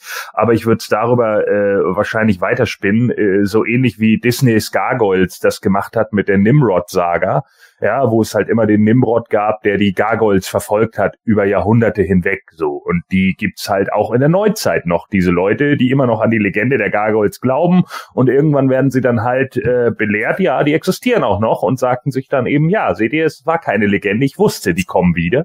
So, und genauso könnte ich mir das bei Masters of the Universe halt auch vorstellen, dass vielleicht mal ein paar Jahre Frieden ist oder wie auch immer, aber das rumort halt immer doch noch wieder unter der Oberfläche und irgendwann kommt halt irgendjemand Neues wieder, ne? Und He-Man wie eben alles, wie King Grayskull oder sonst irgendwie was, stirbt halt irgendwann und dann lebt eben Hero weiter und Hero kriegt wieder einen weiteren Sohn, der da wieder He-Man, ach nee, naja, der heißt dann irgendwie anders, Ula oder so. Ach nee, den hatten wir auch schon, naja. So, aber auf jeden Fall, der kriegt dann noch einen Sohn und den nennt er dann irgendwie anders und dann äh, kämpft er halt gegen den nächsten von Skelle Kid oder so. Was? Skelle Kid? ja. Ja, wir haben doch schon Skeleton, dann gibt es auch Skelet Kid, Skeletoddler ja. und Skele Baby. Ja, und no, Baby ja. Skeletor hatten wir ja schon. ja. Disco Skeletor auch. Vielleicht wäre das halt auch sowas, dann gibt's auch genau, das Reise zu dir und zum Song der Bee Gees muss dein He-Man gegen Skeletor tanzen. Oder es ist Disco Skeletor gegen Hard Rock He-Man. Hm. Genial. Ja. Ja. ja, äh, ja, Gordon hat mir tatsächlich meine äh, Antwort vorweggenommen. Ich stelle mir auch kein konkretes Ende vor, weil das für mich der ewige Kampf gut, ge gut gegen böse ist. Und äh, ich glaube tatsächlich, wenn irgendwas wie ein finaler Kampf kommt, das soll es ja bei Revelation dann zu sehen geben, was zumindest äh, äh, vor der Revelation-Serie der finale Kampf war, bevor es dann doch wieder losgeht. Und es zeigt auch, der Kampf endet nie äh, da gibt es so viele Möglichkeiten, äh, die dann auch äh, mal gut, mal schlecht aussehen können. Ich fand es ganz interessant, äh, als zu 2000X sie für die Comics diese Idee hatten, dass ganz am Ende He-Man und Skeletor gemeinsam gegen Horde Prime kämpfen müssten, beziehungsweise dieses Wesen, aus dem Horde Prime und der Nameless One bestanden. Dann hätte auch Skeletor die Macht von Grayskull äh, bekommen und wäre dann zu einer Art He-Man Keldor geworden, also Keldor als He-Man auch. Und sie hätten dann beide gekämpft. Und äh, dann wäre noch die große Frage gewesen, wäre Keldor damit oder Skeletor damit wieder irgendwo zum Guten geworden letzten Endes oder hätte man ihn doch im Bösen belassen? Das fand ich ganz interessant, so als reine Spekulationsbasis. Aber ich brauche auch das nicht unbedingt. Für mich ist natürlich irgendwo Masters in der Quintessenz immer der Kampf Female gegen Skeletor, gut gegen böse. Und äh, so wie äh, das Gute nie besiegt werden kann, so wird auch das Böse nie endgültig besiegt werden. Es wird halt immer irgendwas geben, so wie es in der Realität eigentlich nie ein Ende gibt. Und mir gefällt das besser als die Idee, dass irgendwann eine große Ultimate Battleground Schlacht stattfindet, bei der dann wirklich am Ende He-Man Skeletor äh, besiegt und He-Man selbst aber äh, sich dabei heroisch geopfert hat oder so. Sowas brauche ich dann ich finde den Gedanken äh, an sich interessant, mal, mal zu spinnen. Äh, was, was wäre ein, ein mögliches Ende? Ich bin grundsätzlich bei euch äh, bei der Aussage, dass es im Prinzip kein Ende geben kann äh, zwischen der, bei dem Kampf zwischen Gut und Böse. Ähm, aber ähm, ich würde doch versuchen, irgendwie mal aus meiner Sicht die, die Frage zu beantworten, weil das ist ja das, was er hier fragt. Wie könnte man denn da ein Ende machen? Zumindest mal zwischen, nicht zwischen dem Kampf zwischen Gut und Böse, sondern äh, zwischen He-Man und äh, Skeletor. Und äh, ich ähm, finde deinen Punkt gerade ganz interessant, äh, Sebastian, äh, was du gesagt hast mit Hot Prime als Endgegner und der Möglichkeit, dass ähm, Skeletor äh, wieder zurückkommt, sage ich jetzt mal, auf die auf die gute Seite. Wenn wir uns daran erinnern, dass er ja im Prinzip der verschmähte äh, Bruder ist von von von König Rendor und da irgendwie auch eine, weiß ich nicht, an, Anspruch an dem Thron hat oder haben möchte. Habe jetzt gerade spontan an Thor und Loki denken müssen und da war es ja irgendwie auch so, äh, dass dann zum Schluss dann Loki sich, ich weiß nicht, geopfert hat er sich jetzt nicht unbedingt, aber er hat zumindest mal versucht zu helfen und es hat an die Seite gewechselt und das könnte ich mir schon als mögliches Ende da vorstellen, dass dann äh, tatsächlich dann die Situation entsteht, ähm, dass Keldor, Skeletor wieder zu Keldor wird und auch die Idee mit dem, dass er die Macht von Grayskull bekommt, kenn, kannte ich bis jetzt eben nicht. Ich finde das aber interessant und das wäre für mich so ein Ende als Kampf zwischen he und Skeletor. Natürlich würde es immer weitergehen. Das geht ja bei den Avengers immer weiter, auch wenn jetzt Tony Stark tot ist. Hoffentlich habe ich nicht gespoilert, um Gottes Willen. Aber ähm, wie gesagt, bei den beiden, äh, wie gesagt, könnte ich mir das so schon vorstellen. Eine andere Idee wäre, aber gut, das ist eher wirklich nur reine Fantasie, weil es auf, auf der Europa-Hörspiele ähm, basiert. Wir haben ja dort die Origin von Skeletor drin. Origin im Hörspiel, witzig eigentlich. Aber naja, ähm, da haben wir die Geschichte von Skeletor, dass er ähm, ähm, aus diesen Riesen der Vorzeit irgendwie, dass die alle ihre ihre bösartigen äh, Gedanken und Eigenschaften in ein Wesen übertragen haben, daraus dann Skeletor entstanden ist. Und das wäre für mich auch so eine Idee, dann zu sagen, es gibt dann irgendwie, weiß ich nicht, so, so einen Kampf äh, und dieses Böse weicht letztendlich dann wieder von Skeletor, geht dann auf diese riesende Vorzeit zurück, vielleicht sogar wieder durchs mit dem Todestor oder was, ich weiß es nicht. Und dadurch ist er quasi wieder frei und äh, kann dann wieder auf die gute Seite wechseln in Form von von Keldor mit Haut und Fleisch und allen drum und dran. Und damit wäre dann dieser ultimative Kampf zwischen He-Man und Skeletor für mich auch, sag ich mal, hätte es ein mögliches Ende. Allerdings weiß man ja nicht, ob Skeletor dann vielleicht äh, schon vor dieser äh, Sache mit den Riesen ein Arschloch war. Das wissen wir natürlich nicht. Davon gehen wir jetzt mal aus, dass es nicht so war. So habe ich es mir zumindest immer vorgestellt, als Kind und auch als Erwachsener heutzutage, weil die gesagt haben, alles Böse haben wir übertragen. Aber natürlich, klar, du hast natürlich vollkommen recht. Er kann auch vorher schon ein Arsch gewesen sein. Aber davon gehen wir jetzt mal nicht mal aus. Also zumindest ja. war ich nicht in meinen Gedanken. Aber wo du das gerade gesagt hast mit dem Hörspiel Skeletor, das ist ja auch immer so ein Streitpunkt, nimmt man Skeletor jetzt in der mittlerweile seit 20 Jahren bestehenden Standardversion, dass er früher Keldor war, oder nimmt man ihn in der noch älteren Version, dass er einfach ein Dämon aus einer anderen Dimension oder einer anderen Welt war. Das Hörspiel Origin war ja eher in die Dämonenrichtung. Und da könnte, da könnte ich mir auch so grundlegend schon was vorstellen, dass man was in der Richtung machen würde, wie dass ein finaler Kampf irgendwo stattfindet, der äh, die beiden durch Zeit und Raum transportiert, das wo es wirklich um das Universum geht.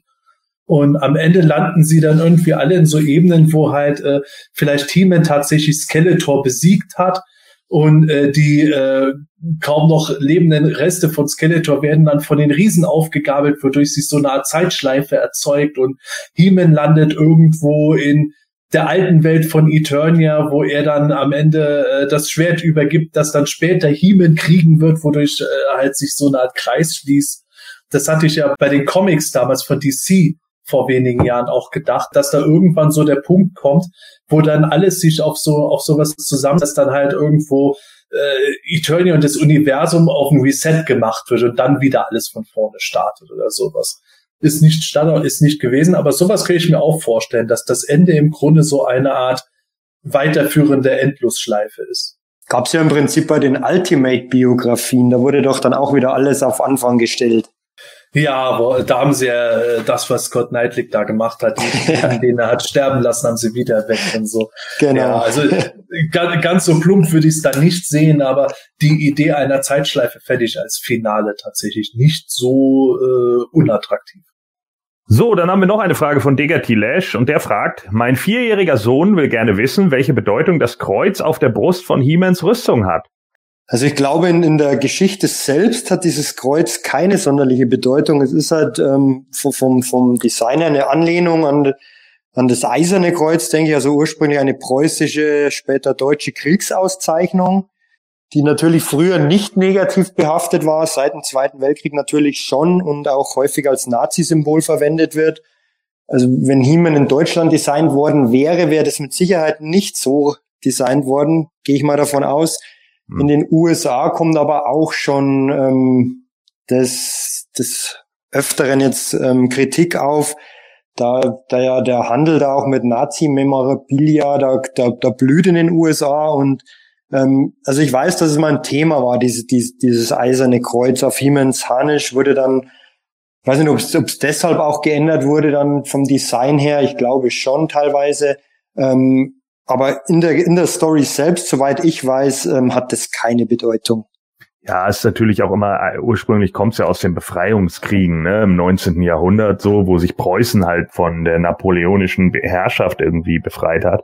Und äh, ich glaube, damit wurde es eigentlich ursprünglich auch in Verbindung gesetzt, ne? einfach mit dem Frieden und so weiter und so fort. Aber es ist natürlich immer ein Problem, wenn es dann um, um ja, Regime geht, die sich dann irgendwelche Sachen halt einverleiben. Meistens äh, kreieren die ja nicht selbst, sondern die nehmen einfach irgendwas aus irgendeiner anderen Kultur und benutzen das für für sich selbst. Mit dem Hakenkreuz ist ja nichts anderes. Das ist ein Hindu-Symbol, das sie einfach auf rechts gedreht haben. Ne? Sonst ist es ein Sonnenzeichen. Und äh, genau das ist halt irgendwie das Problem. Deswegen äh, haben sich ja auch immer wieder Leute kaputt gelacht, wenn man den Film One-Armed Boxer vs. Flying Guillotine gesehen hat, wo dann de der blinde Shaolin-Mönch mit dieser Guillotine mit dem umgedrehten Hakenkreuz rumläuft und alle sich natürlich totgelacht haben darüber, weil es natürlich vollkommen surreal wirkt in Deutschland, äh, während das natürlich in Indien oder in, in, in äh, weiß nicht, in China oder wie auch immer dann eine komplett andere Bedeutung hat. Und das muss man natürlich dann auch immer noch so sehen. Hier ist es ja auch ein Stück weit abgewandelt. Erstmal eiserne Kreuze werden normalerweise jetzt schwarz vergeben.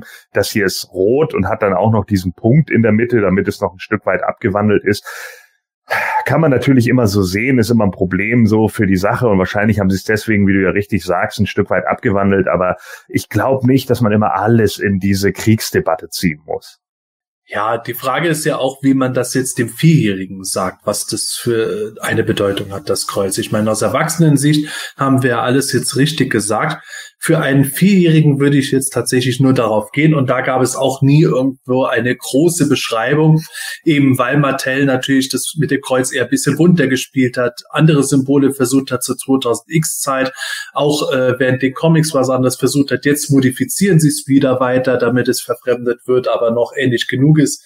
Dem Vierjährigen würde ich einfach sagen, ja, das ist einfach He-Mans Wappen.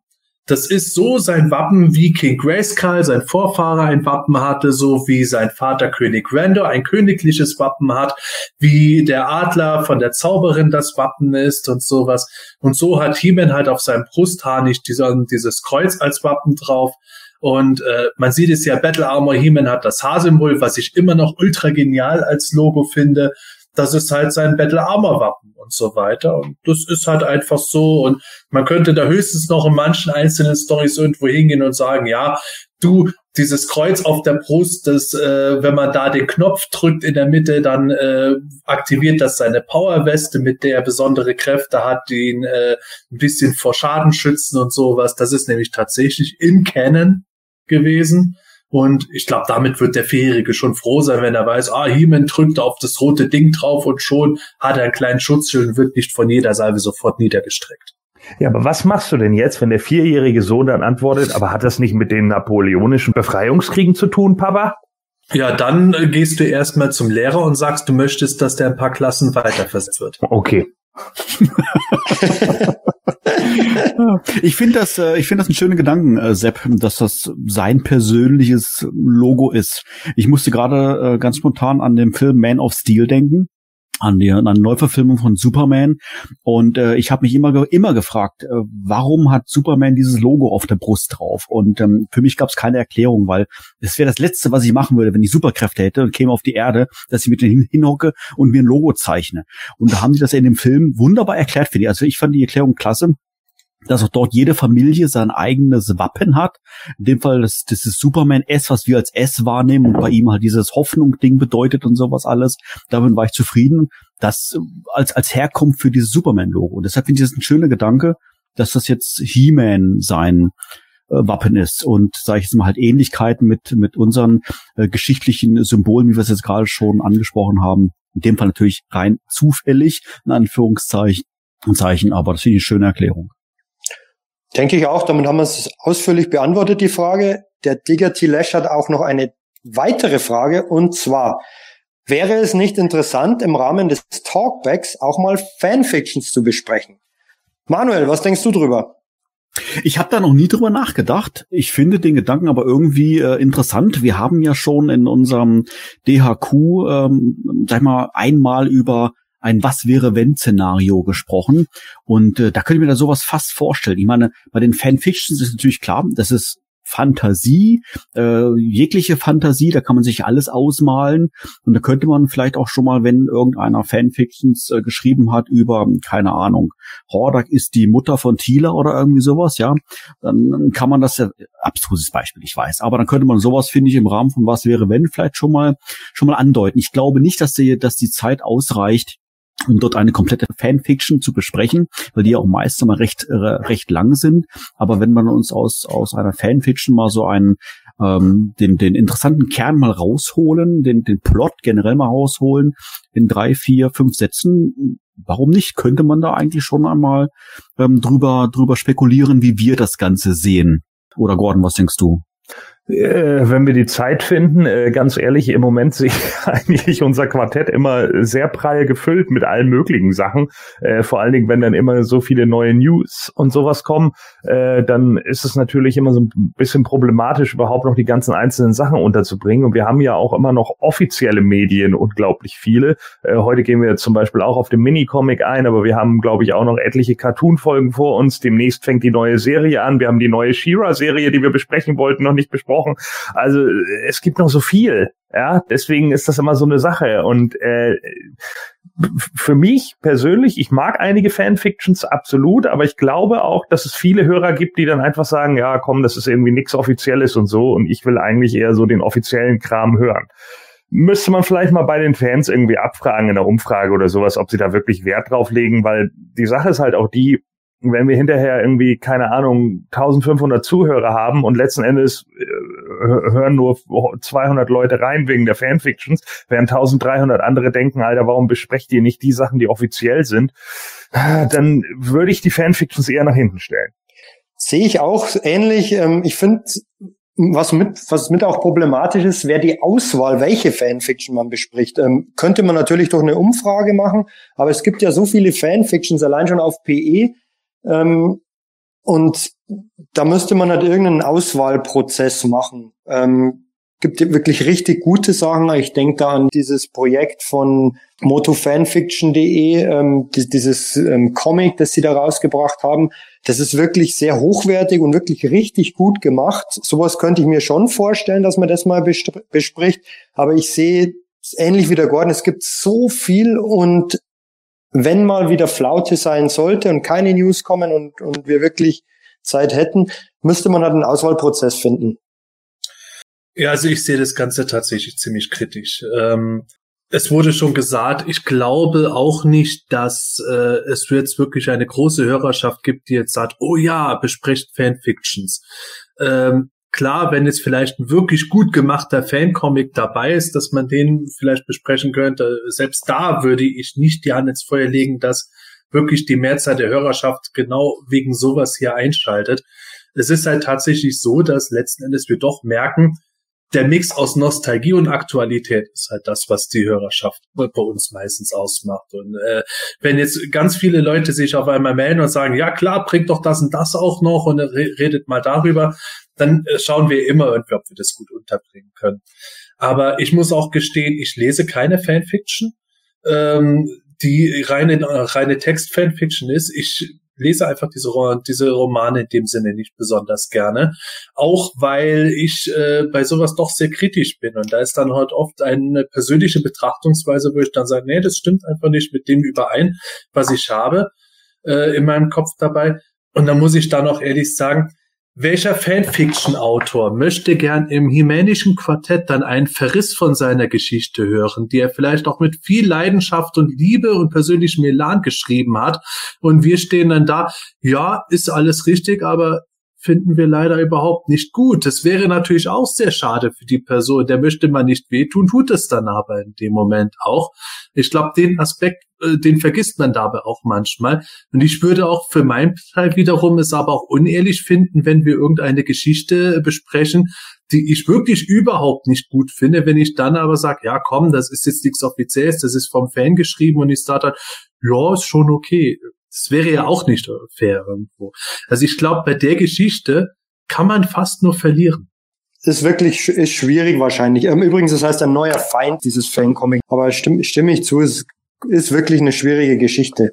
Gut, ja, das waren mal die Fragen in unserer heutigen Sendung und äh, ich möchte natürlich an dieser Stelle wieder einen Aufruf starten. Lieber Zuhörer, bitte schreibe uns weiter äh, deine Kommentare und deine Fragen direkt auf Planetonia auf Facebook, YouTube, Instagram, Twitter, ach, diesen ganzen sozialen Kram, den es da so gibt und wo wir alle vertreten sind. Wir freuen uns sehr über eine Nachricht von dir und würden uns natürlich noch mehr freuen, dann deine Frage auch in einer der nächsten Sendungen dann zu beantworten. Dieses ganze Thema mit den sozialen Medien ist, ja, ist wirklich nicht zu vernachlässigen und wir freuen uns da wirklich auch über generelles Feedback, auch wenn du keine Frage hast und da hilft uns auch wirklich schon, sag ich mal, so ein simpler Klick auf, auf äh, Like oder auf äh, Daumen hoch oder was es dann hier alles gibt. Und äh, würden wir uns sehr darüber freuen, wenn dir unser Content hier gefällt, wenn dir unser Quartett gefällt oder auch generell unsere Beiträge auf Facebook und Co. gefallen, wenn du uns da unterstützen könntest in Form dessen, wie gesagt, dass du das Ganze likes oder auch teilst und ähm, retweetest und was es dann nicht heutzutage alles gibt. Wie gesagt, das hilft uns sehr, sehr weiter. Und an dieser Stelle, wie gesagt, vielen herzlichen Dank schon mal dafür und noch einmal herzliche Einladung da an dich, äh, uns deine Fragen zu schicken. So, widmen wir uns mal unserem heutigen Thema. Ähm, wir haben es ja schon in der in unserer Einleitung ein bisschen auf die Schippe genommen. Und zwar soll es heute um ein Mini-Comic gehen mit dem Titel The Power of Point Dread. Ja, das Mini-Comic selber, magst du dir das sagen, ja Mensch, wieso besprecht ihr das? Ich weiß doch eh schon alles, weil da gibt es nämlich ein ausgezeichnetes Review bereits auf Planetonia vom Sepp geschrieben und das Ganze ist schon stolze 14 Jahre alt, aber hat natürlich noch nichts an Aktualität verloren, aber destotrotz wollen wir dieses Mini-Comic heute mal ja besprechen, mal ein bisschen mal äh, unter die Lupe nehmen, was uns so auffällt, was uns gefällt und was uns vielleicht nicht so gut gefällt. Sebastian, kannst du vielleicht einleiten noch mal so zwei, drei Fakten mal generell über dieses Mini-Comic sagen? Äh, wann, wie, wo war das erhältlich? Ähm, was muss man da, sag ich mal, im Vorfeld äh, von wissen, wenn wir jetzt drüber sprechen? Ja, es ist tatsächlich das letzte der sieben Minicomics des zweiten Moto Vintage Jahrgangs gewesen, beziehungsweise von Serie 2. Wir wissen es ja, das waren die ersten richtigen Comic-Hefte, immer derselbe Autor, derselbe Zeichner, Mark Texaro als Zeichner, Gary Cohn als Autor. Ja, The Power of Point Red ist insofern witzig, weil es eben beim Point Red und Helen Fighter Set auch ein Buch gab, das The Power of Point Red hieß und hatte sogar ein ganz ähnlich gemachtes Cover wie das von diesem Minicomic. Nur war das eben eine, ja, sagen wir mal, ein Bilderbüchlein mit zwei Geschichten und da gab es ja auch noch eine Schallplatte dazu. Also es gibt zwei verschiedene Geschichten mit dem gleichen Titel. Die Minicomic-Geschichte ist immerhin etwas, die auch ganz gut in der Kontinuität der anderen Minicomics des Jahrgangs fußt. Wir haben hier immer wieder den Fighter oder Point Red mal drin gehabt und gerade im fünften Heft The Tale of Tila, das wir auch schon besprochen haben, da kam Point Red schon vor. Jetzt taucht er wieder auf.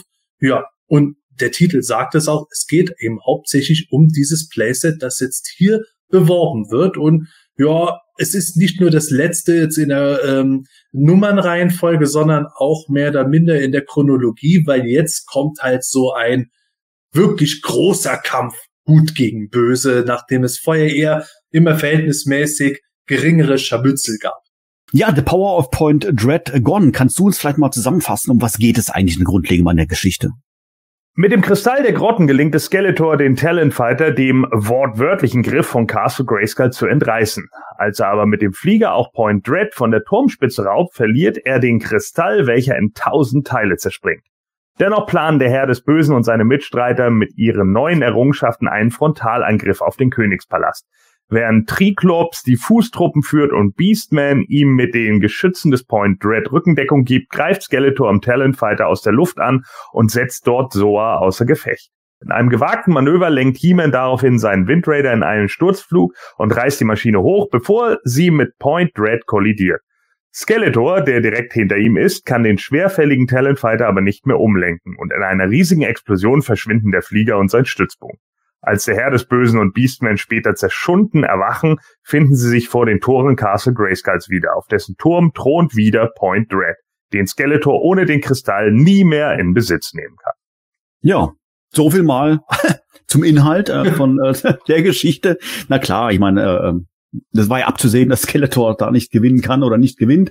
Aber ähm, ja, wie habt ihr generell das Comic äh, wahrgenommen? Ähm, ich, äh, man muss vielleicht auch erwähnen, äh, Sebastian, korrigiere mich, wenn ich falsch liege. Äh, die meisten äh, der 49 Minicomics stammen ja von Mattel. Dieses hier aber nicht und auch die anderen von Wave 2 und 1 nicht. Die sind noch äh, fremd produziert von niemand geringerem als DC, oder? Ja, richtig das war ja auch eben nur in dieser zweiten Wave der Fall, dass Mattel nach diesen ersten vier Mini-Geschichten aus Serie 1 dann gesagt hat, ja, wir arbeiten mit DC gerade zusammen und äh, macht uns doch diese Mini-Heftchen. Und dann hat Mattel danach dann beschlossen, hey, das können wir doch selber auch. Wir nehmen einfach auch wieder unsere eigenen Leute, die schreiben was zusammen, zeichnen was zusammen oder wir holen jemanden rein, wie damals ja Bruce W. Tim, das kam später. Hier war noch die Phase, wo Mattel es besser fand, das quasi den Profis zu überlassen. Ich, ich fand jetzt hier besonders schön äh, beim, äh, beim Lesen, dass das Minicomic hier eigentlich direkt ansetzt. Du hast es gerade auch schon gesagt gehabt, Sebastian, an dem Minicomic The Tale of Tila, weil dort endet die Geschichte quasi damit, dass der Talentfighter und Point Red auf Castle Grayskull platziert werden. Und genau da geht das Ganze auch weiter, quasi Back to the Future mäßig. Und ähm, die erste Frage, die ich mir dann da gestellt habe, ist, also wir sehen dann in diesen ersten Szenen, wie Skeletor dann mit diesem Kristall, was du gerade gesagt hast, Gordon, diesen Kristall der Grotten, ähm, Macht über Point Dread und dem Talent Fighter quasi an sich reißt. Die erste Frage ist, oder wo ich mich dann gefragt habe, wo kommt eigentlich dieser komische Kristall her? Habe ich jetzt irgendetwas vergessen? Äh, wurde das jetzt in Tale of Tila irgendwie erklärt oder gibt's da eigentlich gar keinen Zusammenhang? Also ich, ich kenne diesen Kristall der Grotten ähm, nicht. Ich weiß nicht, ob dieses Artefakt schon mal in irgendeinem anderen Medium vorkam.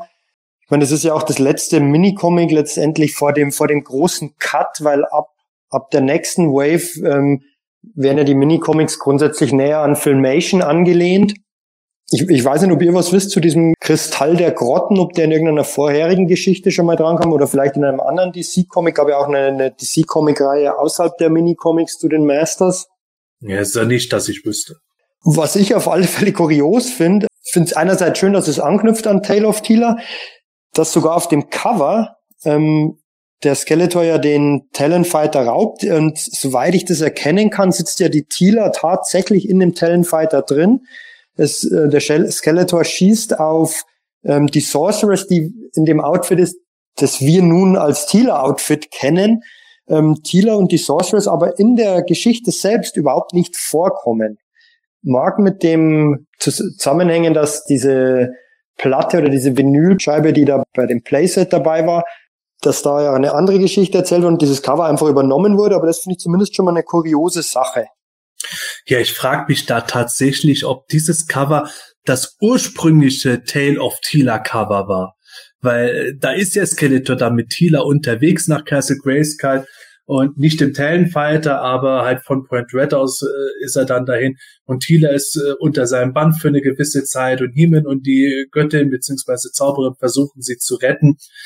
Vielleicht war das ja tatsächlich das erste und darauf basierend wurde dann das ganz ähnliche Cover für das äh, Booklet gemacht. Guter Gedanke, ja.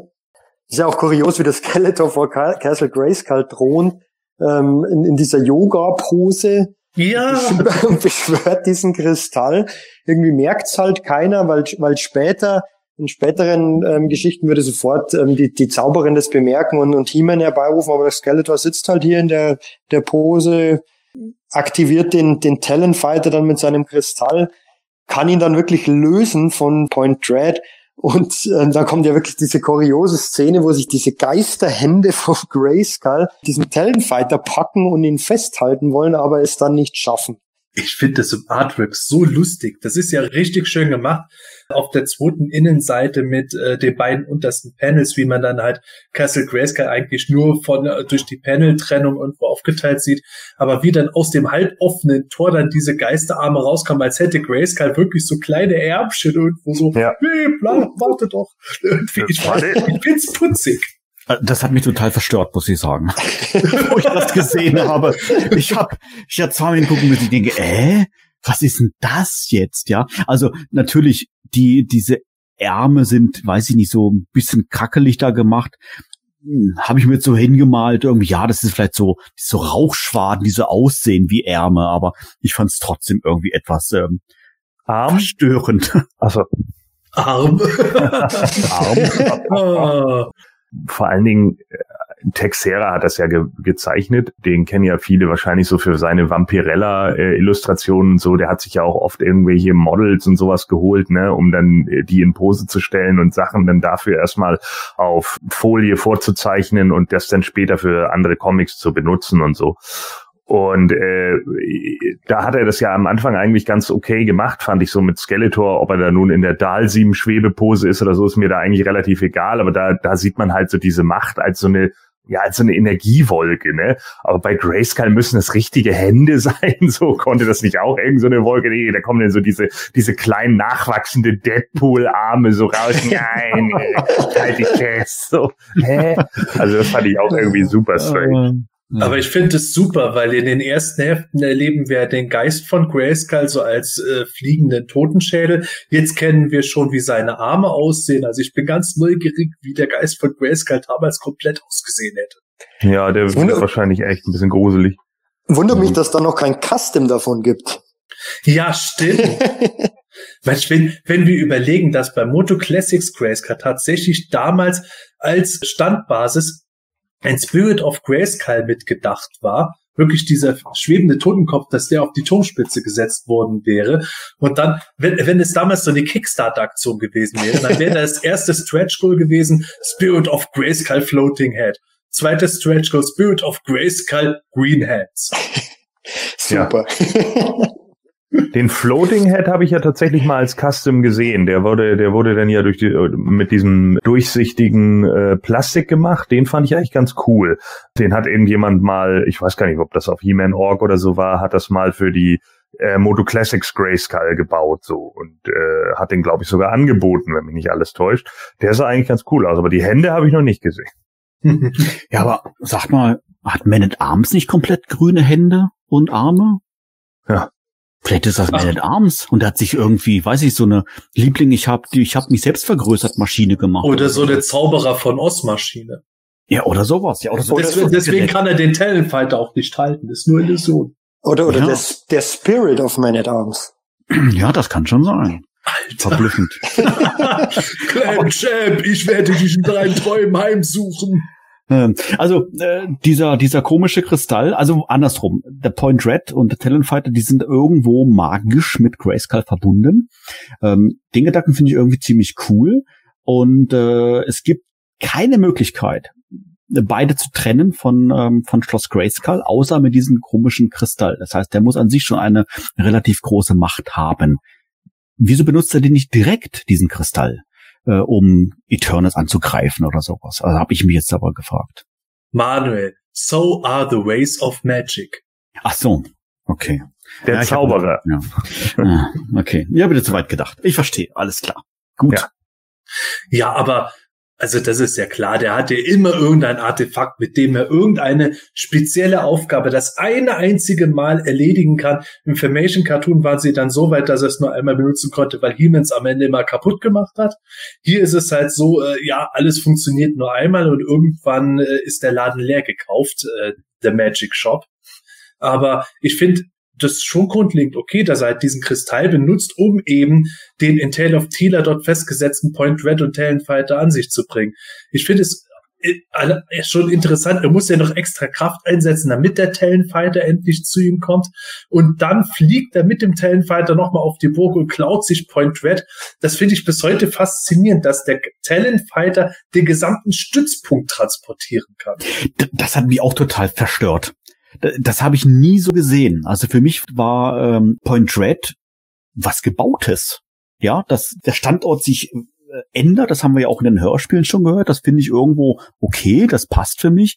Die, der Gedanke, dass es auf Grayscale platziert werden kann, ist ja auch so gemacht, finde ich sensationell gut. Aber dass ich den komplett mitnehme, so wie mein Wohnwagen, ja, die hinten dran hänge oder, oder unten dran hänge, das habe ich nie so gesehen. Und wo ich das gelesen habe im Comic, nächste Situation, wo ich denke, what? Was macht der denn da jetzt? Ne? Aber naja.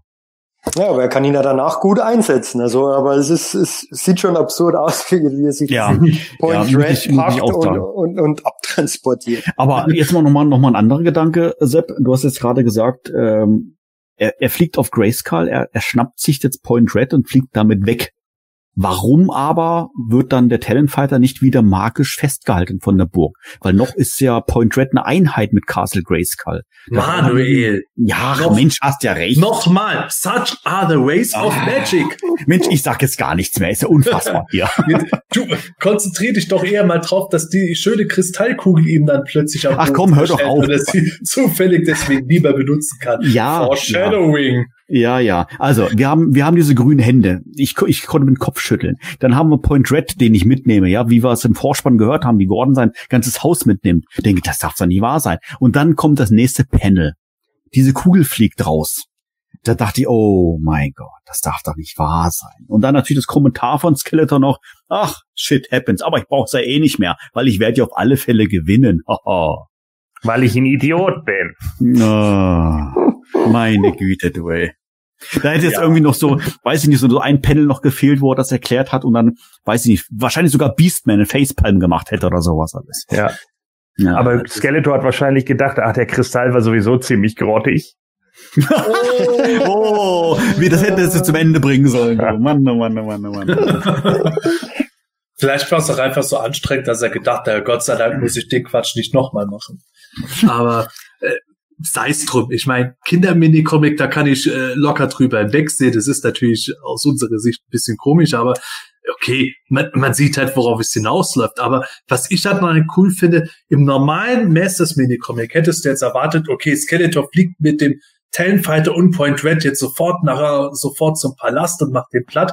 Nee, also er stoppt erstmal irgendwo und entwickelt dann einen Schlachtplan zusammen mit seinen Kämpfern. Ja. Das finde ich dann schon cool, dass er wirklich mal steht, okay, jetzt planen wir unseren Angriff, nachdem wir die Ausrüstung beisammen. Ja, und wie, wie grandios diese Karte gemalt ist. Ne? Ja, super. da fehlt eigentlich noch ein X mit der Piratenschatzkiste. Äh, also das da ist jetzt die Burg? Nein, das ist die Zeichnung von der Burg. Und wir sollen die Zeichnung angreifen. Beastman! Ah, mein Gott. Na, also ich, äh, ich stimme äh, Manuel da natürlich ein Stück weit zu. Also ich kann das noch alles irgendwie hinnehmen, dass er da Point Dread mitnimmt, solange er den Kristall hat, ne, weil der Kristall ist halt mächtig magisch und keine Ahnung. Aber wäre es nicht irgendwie sinnvoller gewesen, den Kristall, gerade weil er ja dann irgendwie diese Macht hat, dann äh, vielleicht durch die Good Guys zerstören zu lassen? Muss ja nicht unbedingt durch He-Man sein, kann ja durch irgendjemanden sein. Kann ja auch Stratos sein, der rausfliegt und das Ding einfach greift und fallen lässt. So, und dann geht er kaputt. Aber nee, er greift Point Dread und dann so, oh, ich habe das Fenster aufgelassen, kaputt. Naja, ist egal, ich gewinne ja sowieso. Also das ist so eine, weißt du, das ist so ein Panel, wo ich auch gedacht habe, oh komm, ey, nee. Typisch, typisch Skeletor. Ja, Der, der hätte sich ja auch auflösen können, ähm, weil, weil, weil so ein Machtfeld entstanden ist, um, um äh, einen Talonfighter abzulösen. Und da löst sich der Kristall auf und dann wäre die Geschichte auch erledigt gewesen mit dem Christ- Kristall. Aber es ist schon absurd, wie der dann da rausfliegt. ja. Er hätte auch einfach sagen können, I only can use this crystal once. Such are the ways of magic. Aber ich wiederhole mich. Ja, Äh, ich, ge- ich gebe euch vollkommen recht. Äh, Es wäre natürlich viel cleverer gewesen, wenn man das auf die Weise gelöst hätte, dass einer der Guten ihm die Kugel wegnimmt und ohne die Kugel kann er ohnehin den Talonfighter nicht mehr benutzen oder sowas. Aber sei es drum. Also, da, Naja, da kann ich drüber hinwegsehen. Vielleicht äh, äh, müssen wir dann einfach auch sagen, so das war halt eine der Erstarbeiten von Gary Cohn. Ne? Das meiste, was er ja irgendwie gemacht hat, so fing ja erst 81 an und ich glaube, die Comics, die sind von 83 oder so. Das heißt also, vielleicht ist er da noch nicht so weit gewesen mit dem gute Geschichten schreiben. Vielleicht musste das auch gar nicht so sein, weil es ja eben Mini-Comic als Beilage zu Actionfiguren für Kinder war, wo es dann auch nicht drum ging, wirklich jeden kleinen, etwas unlogisch wirkenden Punkt äh, komplett äh, schlüssig darzustellen. Na, Dafür liefert Mark Texera meiner Meinung nach endgeile Arbeit auf den nächsten Bildern, wenn dann eben der Palast angegriffen wird. Allein schon das Bild wie Man at Arms ohne Schnurrbart, endgeil, wie der dann halt äh, in den Himmel zeigt, äh, oh verdammt, jetzt kommen die Bösen und dann kommen die ersten Schusssalven und wirbeln die Palastwachen auseinander, bevor Triklops dann so ein paar Dämonen anführt. Boah, ich finde das, allein diese Doppelseite finde ich so geil. Das habe ich, das habe ich mir auch gedacht. Der Man at Arms ist einfach absolut genial. So muss ein Man at Arms aussehen. Also wirklich die, ähm, wie er da ruft und das erkennt. Das, also das ist grandios gezeichnet. Und ähm, ja, die Geschichte mit, mit dem Triklops, da hatte ich allerdings tatsächlich besser gefunden, dass wenn der Beastman die angeführt hätte, ähm, weil es scheinen ja irgendwie so Beastmenschen zu sein oder Dämonenkrieger. Aber ich glaube, zu dieser Zeit ähm, war es noch nicht etabliert, dass Beastman Kreaturen steuern kann, soweit ich mich erinnern kann, oder? Ich glaube, in der Miniserie von DC, da war das schon, aber ich glaube, bei den Minicomics kam das erst später mit den Hm. Tiersteuern. Weil da wäre eigentlich dann Beastman, finde ich, geeigneter gewesen als, als, als Triclops. Ähm, wobei das passt natürlich so auch, aber ähm, die, die Zeichnungen sind hier echt grandios. Naja, es, es macht mit Triclops natürlich auch insofern Sinn. Beastman ist halt der tumbe Angreifer, dass der jetzt an der Ge Geschützkanone vom gerade äh, vor die Palastmauer gesetzten Point Red hockt, ist ja irgendwo ganz okay. Beastman kann gut ballern, das haben wir schon in Serie 1 Heften gesehen, als er von Cursed Grayskull auch so auf Man at Arms geschossen hat. Und Triclops ist ja eher der Taktiker. Und als Taktiker kann er natürlich dann gut Skeletors Armee führen. Diese Orangen, ähm, ja, sehen aus wie Beastman. Krieger ähm, sind natürlich okay, ähm, aber da, dass nicht mehr Evil Warriors dabei sind, dass zum Beispiel Trapjaw nicht dabei ist, der wurde ja auch in der, in der zweiten Wave eingeführt, kann darauf hindeuten, dass der vielleicht, also von der Chronologie müsste er eigentlich schon da gewesen sein, kommt aber halt einfach nicht vor in dem Heft, ähm, Mhm. dass da, Merman will, kommt nicht vor. Wäre noch schön gewesen, wenn da noch ein paar weitere Evil Warriors dabei gewesen wären. Ja, schon, sehe ich auch so. Du, sage mal, äh, Sepp, äh, wir haben jetzt ja gerade von Triklops und von Beastman gesprochen. Der Triklops, der sieht hier vom Design her noch etwas anders aus als der, den wir kennen. Ist das jetzt dieses Layout, was er in diesem Comic hat, das Layout, wofür wir kürzlich bei den Moto Origins abgestimmt haben? ja, Ganz genau. Fantastisch. Ich finde auch, äh, das ist so dieser typische, äh, Texera hat ja damals auch die Powerlord Comics gemacht. Ich muss das immer wieder erwähnen, weil ihr sollt natürlich alle Powerlords sammeln. Ich finde irgendwie gerade in seinen Erstwerken oder in diesen Anfang 80ern bei ihm, äh, man erkennt seinen Stil immer wieder, weil er damals immer diese mega länglichen Gesichter hatte. Ich finde alle von seinen Schöpfungen bei, bei Masters und so, bei den Minicomics, aber auch bei den Powerlords, die haben alle sehr lange Gesichter. Also immer so, so, so sehr, sehr hagere, lange Gesichter. Also das finde ich ist so ein absolutes Markenzeichen. Daran kann ich den immer wieder erkennen. Also wenn man mir dann so Bilder zeigt, dann weiß ich immer genau, dass er das ist aus der Zeit. Es hat sich später ein bisschen gewandelt, aber gerade in der Zeit hatte er diesen Stil. Ich gucke mir gerade so ein paar Panels an, stimmt, die sind alle eher wirklich länglich. Die ganzen Gesichter. Ja. Aber trotzdem alle irgendwo mit so schönen, harten Kanten auch. Ich weiß nicht, das ist so, ah, das, das sind für mich so richtige Kerle, die da irgendwo kämpfen. Das war für mich als Kind schon. Da habe ich natürlich dieses Minicomic nicht gehabt. Aber immer dann, wenn die Darstellungen so waren und weniger Filmation-lastig, sondern so diese klassische Comic-Fantasy, da bin ich so drauf gestanden, weil das waren so die Charaktere, zu denen ich dann aufgeblickt habe. Der Filmation Human, das war schön zu gucken, aber irgendwo so, so ein richtig harter Typ wie Man at Arms in dem Bild und He-Man auch dann, wenn er sich in den Wind Raider gegen den Talonfighter losschwingt. Äh, das war so meine Welt damals. Ja, es sind einfach ähm, rougher dargestellt, irgendwie die ganzen Charaktere. Was mir auch noch aufgefallen ist, bei dem nächsten Panel, als der Skeletor am Talonfighter durch den Palast fliegt und alles äh, mit seinem Laserstrahl niedermäht, musste ich sofort an Game of Thrones denken, wie, wie die Daenerys da auf dem Drachen sitzt, durch diese Stadt fliegt und da auch alles in Schutt und Asche setzt. Oh, also das, das spoilert. Oh, erst wird bei Marvel gespoilert, jetzt wird bei Game so, of Thrones äh, gespoilert. Was ist hier los? oh, sorry. Du ja, hast alles, recht, ist alles ein Jahr her. Ihr, ihr seid selbst schuld, wenn ihr hier zuhört. Ja, aber Michael, soweit habe ich noch nie gedacht, aber ich finde es wirklich eine gute Idee, dass tatsächlich in der Welt der Masters, die ja eher so nicht rein Fantasy, sondern Sword and Cypher ist, dass dort das, was sonst Drachen in der Fantasy-Welt wären, dass das eben ihre Flugmaschinen sind. Genial.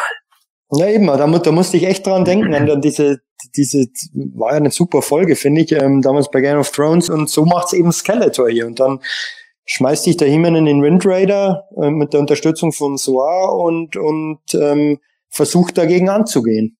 Hm. Also gerade bei diesem, bei dem einen Panel, wo du gerade angesprochen hast, ähm, Michael, dass der Talentfighter angreift und dort mehr oder weniger alles in Schutt und Asche legt. Also genial gezeichnetes Panel, gefällt mir sehr, sehr gut. Und ähm, da kam für mich so dann die Frage auf, was ist denn eigentlich die Power von Point Red, äh, die Macht von Point Red. Ich hatte mir da ehrlich gesagt was Mystisches drunter vorgestellt, aber es scheint doch hier sich eigentlich auf die Feuerkraft zu reduzieren, oder? Hm, ja. Scheint wirklich so zu sein. Es hat irgendwie ein technologisch weit fortgeschrittenes Fahrzeug. Ähm, Point Red ähm, steht halt vor der Burg. Beastman sitzt an der Kanone und ballert drauf los letztendlich das Mystische, das stimmt, das, das geht hier irgendwie verloren. Es ist, es ist eher ein technologisches Ding, ähm, sehr fortschrittlich mit, mit unfassbar starker ähm, Kraft und, und Laserstrahlen und, und äh, Energie, aber, aber dieses Mystische geht etwas verloren. Hast recht, Manuel. Aber genau das finde ich ja das Interessante dabei, dass sie halt wirklich Zumindest habe ich es dann so interpretiert, dass sie halt wirklich zeigen, in dieser äh, Sword and Sci-Fi-Welt, wo ab und zu mal einer ein Lasergewehr hat oder ein Blaster, aber die meiste Zeit wie bei Tree Clubs gegen Man at Arms, die kämpfen mit Schwert gegen Keule, dass dann da halt so eine Gefechtsstation ist, die im Grunde sagen wir mal, wenn das Szenario jetzt im Ersten Weltkrieg stattgefunden hätte, dann wäre das jetzt das erste Maschinengewehr gewesen auf dem Schlachtfeld, wo dann mhm. die Soldaten komplett überrumpelt worden wären. Und so sehe ich, dass das Point Red halt da so eine äh, Schusskraft hat, gegen die äh, die bisherigen Waffen der Kämpfer nicht anstinken können. Das finde ich das Faszinierende dabei, dass halt diese bisher eigentlich über zwei und Direktkämpfe vor allem ausgetragenen Schlachten da eine andere Dimension bekommen und dadurch Skeletors Einsatz der Gerätschaft äh, so gefährlich wird. Mhm. Ja, man sieht hier auch einfach noch so wirklich dieses Oldschool-Feeling, ne, dass das Ganze einfach noch viel mehr Comic-Anleihen hat als Kinder-Comic-Anleihen, ne. Also die Explosionen hier, dass die Leute dann da so wegfliegen, auch richtig, als wenn sie gerade sterben würden. Das ist hier noch ganz klar in Szene gesetzt. Also ich mag mich irren, aber ich glaube, sowas ist so später in den Minicomics nicht mehr dargestellt worden. Nö, die waren ja auch einfach die, die Sea-Wave, ähm, deswegen gefällt die mir auch so gut, weil, weil die halt einfach etwas ähm, düsterer war, etwas brutaler vielleicht, nicht so an, an Filmation angelehnt einfach. Also die, die es, es, ist, es ist eine wirkliche Gefahr. Man hat das Gefühl, hier kann wirklich jemand sterben. Das hat man ja bei Filmation eigentlich im Prinzip nicht. Die landen dann in Schlammgruben oder wo auch immer. Aber hier, aber hier ähm, werden die von Laserstrahlen weggeballert. Ähm, dieses Panel, das du angesprochen hast, da fliegen Helme durch die Gegend. Ähm, es ist wirklich eine ernsthafte Bedrohung. Ja. Ja, da, das macht es aber dann auch eben spannend, finde ich, dabei. Ich, ich kann es nur oft genug sagen. Filmation, äh, der Cartoon, die, da gucke ich Folgen gerne, der hat auch absolut seine Daseinsberechtigung und sein Appeal, aber äh, der ist halt so auf überkid-friendly oft runtergeschraubt worden, wo ich dann sage, ich brauche nicht jetzt irgendwo Blut und Gedärme rumfliegen, aber halt wirklich so diese, diese Dramatik, die in diesen Comics irgendwo zum Tragen kommt, das ist das, was halt greift. Ja, und auf dieser Seite ist auch fast das Lieblingspanel aus meinem, aus dem ganzen Comic, ähm, auf dem der, der Triclops gegen den Man at Arms kämpft. Das ist so super gezeichnet ja. mit dieser dynamischen Pose, ähm, einfach genial. Ja, finde ich auch. Absolut, ja. Ich muss, ich muss äh, zugeben, ich habe natürlich ähm, das Review auf Planet Show also den Comic gelesen im Vorfeld und äh, der Autor, der hat geschrieben, das fand ich sehr interessant, ähm, Point Red ist als äh, zweites Flugfahrzeug auf den Markt gekommen und äh, hätte theoretisch den Windrider ablösen können. Gut, geschichtlich schwierig, weil es ja nur einen äh, Talent Fighter gibt. Aber ich finde es trotzdem toll und das hat der Sepp dann auch in seinem Review hervorgehoben, dass ähm, der Windrider hier auch seinen Einsatz hat und äh, das Ganze auch so dargestellt wurde, dass er nicht wirklich komplett verliert oder unterlegen ist äh, gegenüber von dem äh, Talent Fighter, sondern halt einfach seine Daseinsberechtigung nach wie vor noch hat. Und das finde ich auch sehr, sehr schön hier in Szene gesetzt und bringt uns, bringt uns zwar als eine Seite wieder zurück, aber es ist auch ein sehr schönes Panel, finde ich, ähm, wo man sieht, wie He-Man im Windrider sitzt und seine Faust ballt und dann quasi dann sagt, Mensch, äh, Skeletor, die ist ein bisschen zu weit gegangen und so weiter, finde ich ultra cool in Szene gesetzt und wie gesagt einfach ja. die Tatsache, dass der Windrider hier wirklich ähm, ähm, erklärt wird, okay, er ist äh, von der, von der Waffentechnik her unterlegen, aber hat halt andere, sag ich mal, technische Vorteile vielleicht, und die Skeletor natürlich dann auch nutzt, äh, Skeletor He natürlich dann auch nutzt, um letztendlich dann auch zu gewinnen, aber finde ich echt schön, schön dargestellt. Ja, und das, das zeigt ja dann auch später der äh, Kampf in den Wolken, der auf den kommenden Seiten kommt, wie der Talonfighter denn immer wieder auf den Wind Raider ballert. Und Heeman schafft es am Ende Skeletor zu überlisten, indem Heeman eine Sturzflug geht und dann durch die, durch die Wendigkeit des Wind Raider wieder abziehen kann. Und Skeletor kann den Talonfighter nicht mehr rechtzeitig hochreißen und stürzt deswegen direkt in Point Red. Das finde ich halt genial, weil der Wind Raider hat ja keine erkennbaren Lasergeschütze. Was soll also He-Man in den Wolken machen? Er kann nur den Talonfighter versuchen irgendwie auszumanövrieren. Hätte es nicht jemand anderes machen können? Als He-Man? Ja. Aber He-Man ist ja nun mal der Hauptcharakter. Ja, Wenn das nicht stimmt. er, wer dann? Man at Arms. Der, Aber- der Typ, der sich die gesamte Zeit mit aller Technik auskennt und eben der Typ ist, der halt auch der Techniker ist. Warum muss He-Man auch noch der perfekte Pilot sein im Gegensatz zu Skeletor? He-Man ist der Typ, der halt für Würde und Anstand steht und halt draufhauen kann. Warum muss er da auch noch der sein? Ja, weil er der Hauptcharakter halt ist. letzten Endes geht es ja da, wie wir vorhin gesagt haben, mit dem letzten Kampf He-Man gegen Skeletor. Es ist immer He-Man gegen Skeletor unterm Ja. Strich. Klar hätte man es machen können. Ich verstehe vollkommen, was du meinst. Und wenn das jetzt eine Geschichte gewesen wäre, die für Erwachsene geschrieben worden wäre, innerhalb von einer Serie, der ich dann auch gesagt, ja cool, dass mir der Arms da auch mal Skeletor was äh, gerissen hat. Mir persönlich reicht es aber, dass Man at Arms damals in The Tale of Tila mal Skeletor die Hucke vollgehauen hat, als er die Zauberin gerettet hat. Hier finde ich das vollkommen okay, dass He-Man dann auf die Idee kommt, ah, Moment, da, so kann, so kann ich ihn jetzt besiegen. Das ist für mich dabei legitim, weil ich ja weiß, der Waffenmeister prügelt sich unten gerade mit Triklops. Da, da ist meine persönliche Masters-Welt in Ordnung. Aber, aber weil du es gerade angesprochen hast, Tale of Tila, wieso nicht eigentlich Tila? Sie hätte sich ja da rächen können für den kruden Plan von Skeletor aus Tale of Tila. Ähm, hätte eigentlich ganz gut gepasst. Sie, ist ja, ähm, sie hat da noch eine andere Rolle, das ist schon klar. Ähm, ist eher die Barbarin und Kriegerin, aber, aber wäre wär auch eine nette Idee gewesen. Ja, stimmt Ja. schon.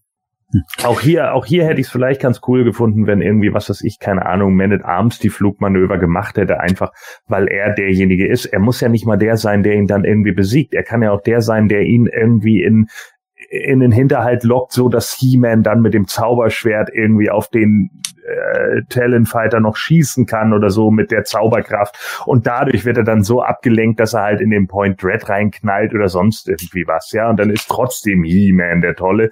Aber ich fand es irgendwie so, äh, dass He-Man hier wieder alles kann, geht mir einfach auf die Eier.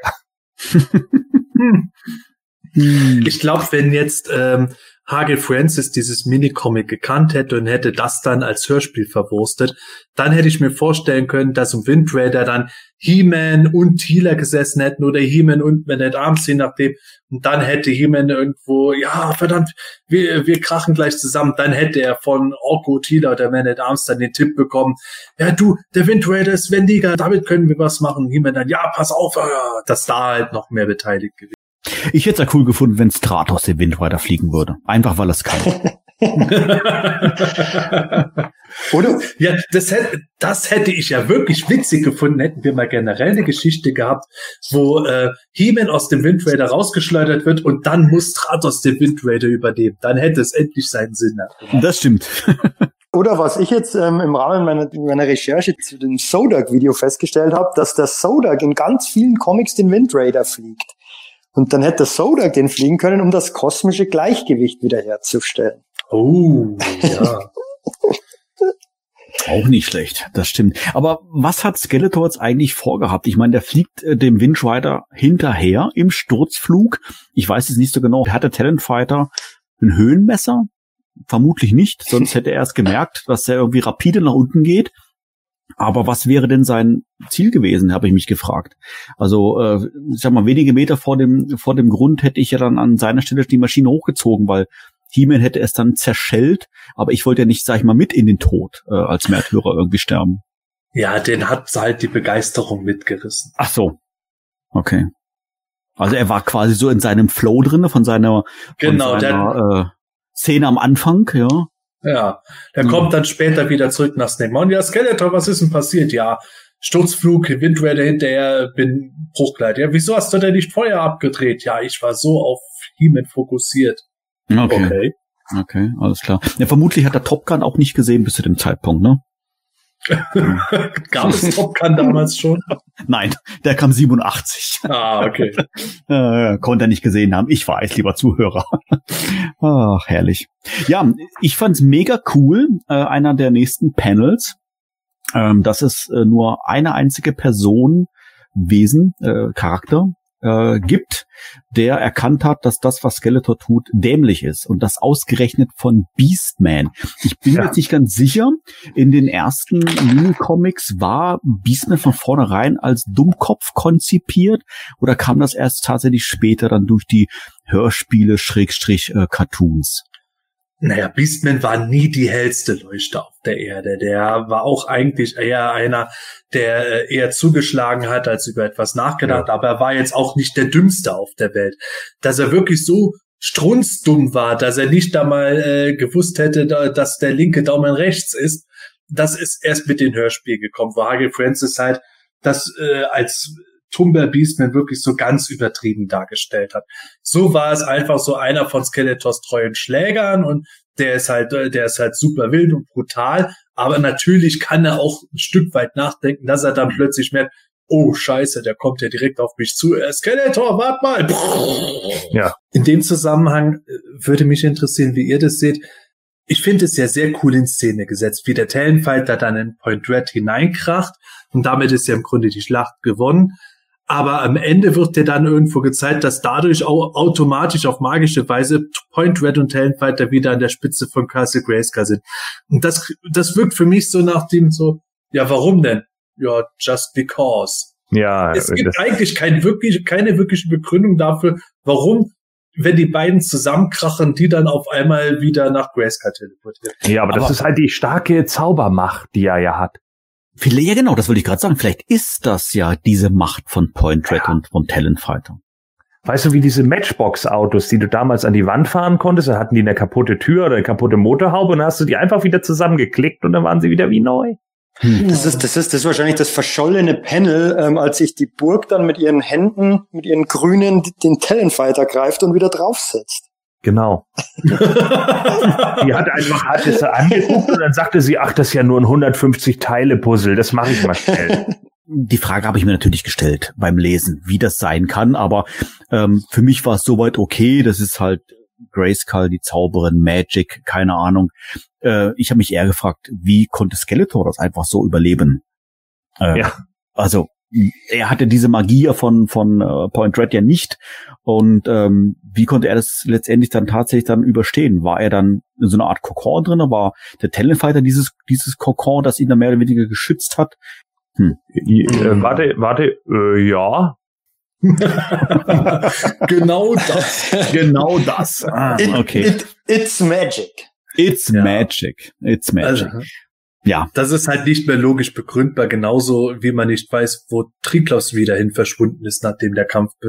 Ah nee, das wissen wir. Im Triklos Minicomic wurde ja gezeigt, dass er auch äh, sich teleportieren kann, scheinbar begrenzte magische Fähigkeiten hat. Also wird Skeletor begrenzte magische Heilungskräfte haben und äh, Beastman, ja, ist halt Beastman.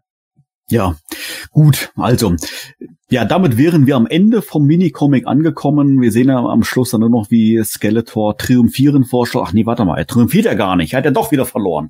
Also, dann Wut in Brand vor Schloss Grayskull ähm, steht und ihm dann klar wird, hätte ich doch mal das Fenster vom Talentfighter zugemacht. Dann hätte ich wenigstens noch meinen, meinen komischen Kristall der Grotten.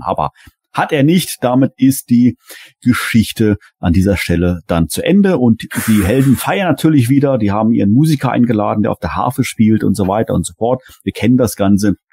An dieser Stelle noch ganz kurz eine Anmerkung, ähm, was mir gerade noch in den, in den Sinn kommt, die ich durchaus erwähnenswert finde.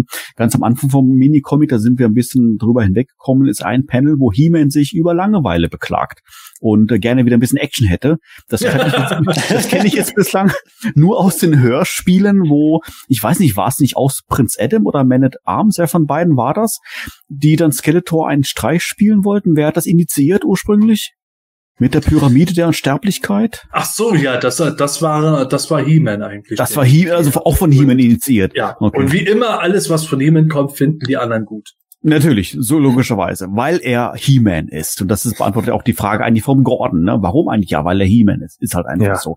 Okay, also wir sind somit durch und ähm, ich möchte euch jetzt äh, gerne wieder mal einladen, ähm, das Ganze mal abschließend ein Fazit zu geben und eine Schulnote ähm, zu vergeben zu diesem Minicomic. Michael, fangen wir an. Also habe ich ja schon öfters jetzt gesagt, dass mir die DC-Comics grundsätzlich sehr gut gefallen. Also hier in diesem Comic, wie besprochen, haben wir sehr viel Action dabei. Es ist, finde ich, sehr gut gezeichnet. Also die machen da echt einen wirklich super Job. Gerade die Dynamik in den, bei den verschiedenen Panels ist echt super. Und die Gefahr wirkt halt wirklich bedrohlich. Und, und das macht es einfach spannender, interessanter. Die Geschichte an sich ist okay. Es gibt diese Logiklücken, die wir besprochen haben. Und grundsätzlich gefallen mir so Origin-Geschichten zu einzelnen Charakteren immer etwas besser, wie bei Triclops oder Trapjaw. Aber insgesamt finde ich das wirklich eine gute Geschichte. Deshalb bei mir eine glatte zwei. Ja, also letzten Endes muss man es natürlich erstmal anerkennen, dass sie ja auch versucht haben, irgendwie die Spielsachen dann irgendwie overzubringen, so, ne? Und wenn wir dann irgendwie Triclops und Trapjaw und Ramman vorgestellt bekommen haben, ich glaube, Ramman war auch Texera, ne? Der hatte auch dieses längliche Gesicht. Ähm, das ist natürlich dann auch immer so eine Sache, die man dann irgendwie äh, äh, schon anerkennen muss, dass eben auch so ein Fahrzeug wie Point Dread dann sozusagen seine eigene Geschichte bekommt. Irgendwann ist vielleicht auch Motu dann zu groß geworden, als dass man das dann hätte für jeden Charakter so äh, im Einzelnen planen können. Es kommt ja noch ein paar Mal auf uns zu, aber trotz alledem äh, so ausführlich ist das ja für viele äh, Fahrzeuge später dann nicht mehr gemacht worden. Die standen dann ja auch manchmal nur im Hintergrund rum oder da ist man dann mal kurz mit rumgefahren. Deswegen ist das natürlich erstmal ganz cool. Die Zeichnungen gefallen mir eigentlich auch ganz gut. Wie gesagt, das ist so ein Texera-Stil, den mag man und mag ihn nicht. Ich komme damit ganz gut klar. Äh, wie gesagt, seine Dynamiken und so und auch diese Explosionen und den Kampf und so, den finde ich schon sehr gut in Szene gesetzt. Sind aber eben so ein paar Sachen, die mich halt einfach nerven. Das ist vielleicht nicht gerade Texeras Schuld, vielleicht eher Cohns Schuld oder die, der, der, der Vorgabe von Mattel geschuldet, dass He-Man halt wieder der Superman ist und eben alles kann und dass eben so ein paar blöde Sachen dabei sind. Ich hatte auch gerade noch überlegt, was wäre eigentlich gewesen, wenn Skeletor diesen Kristall noch gehabt hätte. Stell dir mal vor, der hätte den noch gehabt und dadurch, weil er ja dann äh, Point Dread und und äh, den Talent Fighter lösen konnte, wäre der Absturz final gewesen. Vielleicht wäre er dann tot gewesen. Aber dadurch, dass das Ding kaputt gegangen ist, wird einfach alles in der Zeit zurückgespult. Der ist einfach wieder da und die beiden bleiben einfach nur liegen und er hat einfach nur fucking Glück gehabt, dass dieser Kristall aus dem Fenster gerollt ist und wenn nicht, wäre er jetzt tot gewesen. Wie dumm wäre das denn? Oh mein Gott! Vielleicht ist aber auch gar nichts passiert und er ist gerade erst aus seiner komischen Meditation aufgewacht. Das könnte auch sein, ja Mensch. Also irgendwie klappt dieser Plan nicht. Beastman, ich muss was anderes versuchen. so, hab gerade mal in die Zukunft geguckt. Äh, okay, Herr. Ja, also äh, keine Ahnung. Ich weiß es nicht. Ähm, da sind ein paar Sachen dabei, die die ich eben so ein bisschen lahm finde. Ich, ich, ich finde halt manchmal, aber das ist eben auch in mehreren Minicomics so, dass man die anderen Masters da irgendwie gut mit einbauen äh, hätte können. Auch die Bad Guys vielleicht teilweise mehr Bad Guys anders einbauen können und so weiter und so fort. Aber sei es drum, es ist ja noch der Anfang, man wollte hier was vorstellen, deswegen passt das ganz gut und ich sag mal eine 2 minus. Also ich bin von dem Mini-Comic begeistert. Äh, die, unsere treuen Zuhörer wissen, ich bin kein Comicleser, aber mir hat das wirklich Spaß gemacht, äh, dieses Comic äh, wieder zu lesen. Also das letzte Mal war sicherlich in meiner Kindheit, ja, wo ich es in, in den Händen hatte und äh, ich fand's cool. Also ich finde die Zeichnungen sehr, sehr gut und, ähm, und das, ich muss auch das unterstreichen, was wir jetzt im Laufe unseres Talkbacks hin und wieder auch dann auch schon erwähnt haben. Einfach die Art und Weise, wie die Figuren dargestellt werden, diese Bedrohlichkeit, die ernst genommen werden kann ähm, in der Geschichte. Und das nicht wirklich, sag ich mal, nur so ein, keine Ahnung, ich klaue dir ein Lolly oder sowas, ja, äh, Geschichten oder weiß ich nicht, ja. Ich gehe nicht auf Hiemens Geburtstagsparty und bin deswegen sauer. Ähm, ja, das kommt hier zum Glück nicht drin vor. Ähm, das gefällt mir sehr, sehr gut und ich finde es auch sehr gut, dass es, ähm, ähm, ich, ich sag mal so, nicht überladen ist in dem Sinne mit weiß ich nicht, 50 äh, Storylines, die dann irgendwie zusammengeführt werden. Das ist jetzt zwar hier nur ein Kampf, aber der hat dann einfach seine Ausführlichkeit dann hier bekommen und äh, was einfach ihn dann auch entsprechend bedrohlich wirken lässt, finde ich. Und das hat mir dann hier dann auch schon sehr, sehr gut gefallen. Natürlich, es ist ein Minicomic, wir haben hier wirklich nur wenige Seiten zur Verfügung und können das nicht in jeglicher Tiefe dann irgendwo dann auch ähm, erklären und ausbauen. Von daher gibt es natürlich auch hier offene Fragen, die wir uns jetzt hier auf äh, mehr oder weniger lustige Art und Weise versuchen können zu erklären. Aber sie bleiben einfach offen, ist aber für mich soweit dann auch in Ordnung. Mir gefällt's sehr gut, mir, find, mir gefällt die Geschichte hier sehr gut. Es ist natürlich vorhersehbar, dass Skeletor verliert und äh, natürlich auch am Anfang schon mit diesem Verlust dieser Kugel, was das dann für Auswirkungen haben kann. Aber sei es drum. Es ist ja immerhin für Kinder gemacht. Nichtsdestotrotz, auch heute in meinem Alter hat es mir, wie gesagt, Freude gemacht zu lesen und anzuschauen. Und deshalb schließe ich mich hier den Michael an und gebe hier eine glatte 2. Ja, ich mag ja die Wave 2 Minicomics ohnehin sehr gerne. Ich finde, Gary Kuhn hat einen generell ganz guten Schreibstil und Mark Texera äh, liefert einfach eine tolle Arbeit ab. Vor allem seine weiblichen Charaktere sehen da nicht alle gleich aus wie halbe Prostituierte, so wie bei seinen späteren Werken. Das hat mir immer gefallen. Gut, hier kommen die weiblichen Charaktere sehr kurz, aber nichtsdestotrotz, die, die vorkommen, die finde ich cool gemacht. Ich finde es nur ein bisschen seltsam, dass es schafft, in nahezu jedem Panel entweder eine oder beide Armschoner vom Beastman zu vergessen. Mal hat er beide anderen wieder einen nur und dann mal gar keine. Sehr eigenartig. Vielleicht sind bei Texera auch ständig die Armschoner kaputt gegangen, wie bei meinem Beastman damals. Aber das ist wieder was anderes. Jedenfalls, das Minicomic gefällt mir richtig gut. Klar, es gibt immer so Punkte, über die wir jetzt geredet haben. Das hätte man noch ein bisschen cleverer umsetzen können. Das ist wieder so ein Just Because Moment gewesen. Aber nichtsdestotrotz, ich fühle mich da richtig gut unterhalten sehr tolle Szenen, sowohl grafisch als auch in der Story halt schön umgesetzt. Da hätte ich gerne noch mehr von gesehen. Ein bisschen schade, dass wir nicht mehr Mini-Comics äh, von dem Team bekommen haben. Nichtsdestotrotz, schönes Heft, das einen guten Abschluss für diese Serie hat. Von mir gibt es dafür eine 2 Plus. Ja, lieber Zuhörer, so viel mal zu unserem äh, Talkback zu dem Minicomic The Power of Point Dread. Ja, ich hoffe natürlich, dass du hier beim Zuhören wieder genauso viel Spaß hattest wie wir jetzt hier bei der Besprechung, natürlich auch im Rahmen unserer Vorbereitung. Auch das hat uns ja schon sehr viel Freude bereitet. Wenn du jetzt äh, vielleicht auch neu Interesse bekommen hast, das Comic äh, zu lesen, hast es aber nicht in deinem Sitz, Ja, dann habe ich gute Neuigkeiten für dich, denn das Mini-Comic gibt es auf Planetonia in unserer Comic Area zum immer wieder durchlesen und dort sogar in deutscher Sprache. Das gab es natürlich offiziell nicht in deutschen Übersetzungen, aber wir haben es äh, übersetzt und wie gesagt steht dort für dich jederzeit zur Verfügung. Ja, noch einmal an dieser Stelle äh, zum Abschluss mein Aufruf an dich, äh, ja, und mein Dank auch an dich für deine Unterstützung in den sozialen Medien in Form von Liken, Teilen, Erwähnen und was es da nicht alles für tolle Funktionen gibt. Das hilft uns natürlich, sage ich jetzt mal, dass die Mannschaft und Planetonia weiter zu streuen im Internet. Das ist unser Wunsch, das ist unser Ziel. Da freuen wir uns natürlich immer wieder über neue Zuhörer und Zuschauer und auch Besucher unserer Website.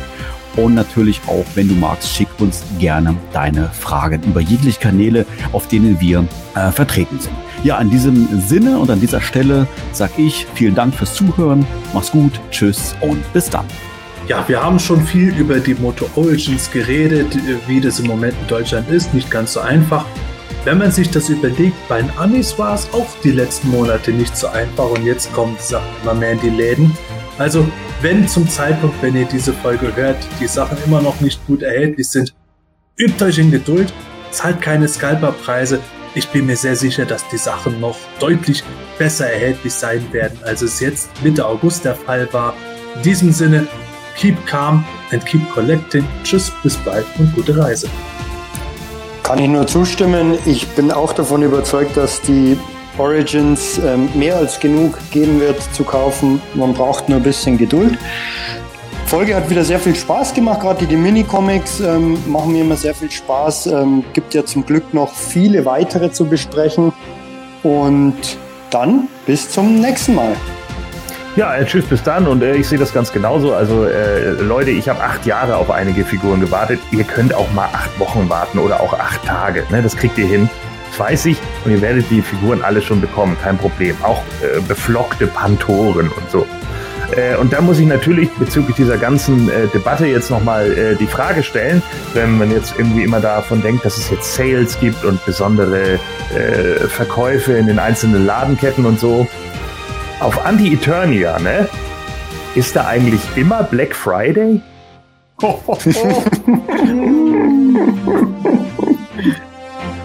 Das hemanische Quartett. Präsentiert von planeteternia.de. So, also, aber ihr seht oben live, also nehmen wir jetzt mal an, die Aufnahme läuft jetzt. Zuschauer ist auf Null, Gott sei Dank. Ähm, Sonst würden wir irgendwas falsch machen jetzt. Ja. Du sitzt jetzt unten im, im Toy Room? Genau. Wegen der Lautstärke, oder? Ja, genau. Die Ironie ist, mein Sohn brüllt den ganzen Tag über, wie am Spieß mit seinen Freunden, wenn er mit denen am Spielen ist. Aber äh, abends, wenn ich da was mache, ist das natürlich dann ungut.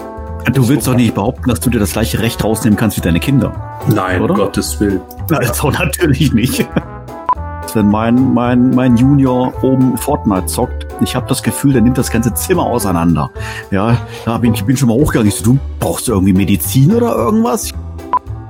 Aber ich find's trotzdem ungerecht, weißt wenn ich da einmal in sein Zimmer reingucke und mal so reinrülpse, dann werde ich gleich wieder angemault. Ich hab's Mikro an. Ich so, na und?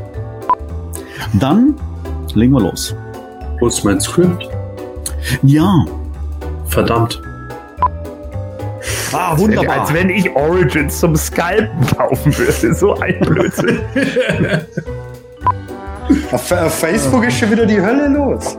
Aber hallo, aber hallo ist das so. Äh, Die Leute sind alle nicht ganz dicht. Was ist? Kannst du das bitte in die Outtakes packen? Die Leute sind alle nicht ganz dicht. So. Okay, das haben wir. Ich habe gerade gelesen, ausgeweidet werden, aber ich dachte, das kann ja nicht sein. Nee, es heißt ausgeweitet werden. Sebastian. Ja, ganz kurz, Sebastian, äh, bevor du antwortest. Äh, wenn du äh, schnaubst und schnaufst, das äh, kommt ex- äh, mit voller Lautstärke bei uns an. Da musst du vielleicht mal auf Mute schalten. Habe ich. Also, okay. Dann, ähm, Ja, ich weiß es nicht. Dann hat es nicht geklappt. Man konnte dich nämlich gerade hören, Snoutsmaut. Ja. Okay, dann, äh, dann muss ich mit dem Knopf noch ein bisschen besser herumspielen. Aber naja. Ja, und dann sollte ich mein Mikrofon wieder einstellen. du, das passiert Gordon in jeder Folge. Eben. Jetzt hat der Sack mein Mikro umgestellt. Was denkt er sich einfach? Ah, Geh mal hier unten rein in Cam Mike. warte mal. Ich, hab's, ich bin jetzt gerade in Windows drin, so Test, Test, Test. Und da Ja. Audio. Genau, und da müsstest du jetzt Mike auswählen können. So, und dort haben wir jetzt Mikrofon USB. Test. Ja, jetzt ist gut. Jetzt ist wieder gut. Okay, Ja. alles Ja. klar. Jetzt bin ich wieder da. Naja, wenn so ein Kundenservice immer so schnell funktionieren würde, du. Hallo. ah, Wenn du jetzt noch rauskriegst, warum meine Mute-Taste hier am Mikro nicht funktioniert. So. Na, ich lese mich da noch mal in die Anleitung ein bisschen. Ja, ja, ja, ja, ja, da liest du dich noch mal so ein bisschen durch. Jetzt muss ich hier gerade mal nach meinem Mikrofon gucken. Das kippt hier dauernd um. Mensch, was ist denn hier heute los? Das ist ja unfassbar, ist das. Einmal mit Profis. Ja, aber das sage ich dir, du. Der Michael hat mir eine halbe Lebensgeschichte erzählt und ich habe meinen, meinen Kopfhörer gar nicht angehabt. Ich habe gar nichts verstanden. es tut so gut, dass jemand endlich mal zuhört. Richtig. Und gerade wo ich eingeschaltet habe, sagt Michael, und wie siehst du das eigentlich? Du dann direkt so, äh, ja, genauso. Ja, also, ähm. Oh Gott, jetzt geht hier das Fenster nicht auf, du, ich glaub's nicht. Warte nochmal. Jetzt sind mir vor Schreck sogar meine Wrestling-Figuren hinter mir. Ach du Mann, die standen hier auf einer ATAT drauf. Nein. Macht schon, wer wollte von der Ringecke auf den Undertaker Da steht der, Wir haben einfach nur steht der gerest. Talent Fighter. Und Point Dread. Und äh, dann, ja, vielleicht dann im Anschluss an unserem, ähm, im Anschluss kann er ja gar nicht hören, wenn ich es gerade sage. Was für ein Blödsinn. Muss ich nochmal anfangen. Okay. Ja, ja, ja, ja. Uh. Sehr schön. Dann haben wir's, oder? Ich glaub schon. Ja. Jo. Okay. So. End the broadcast. End the broadcast. Das Hemanische Quartett. Präsentiert von planeteternia.de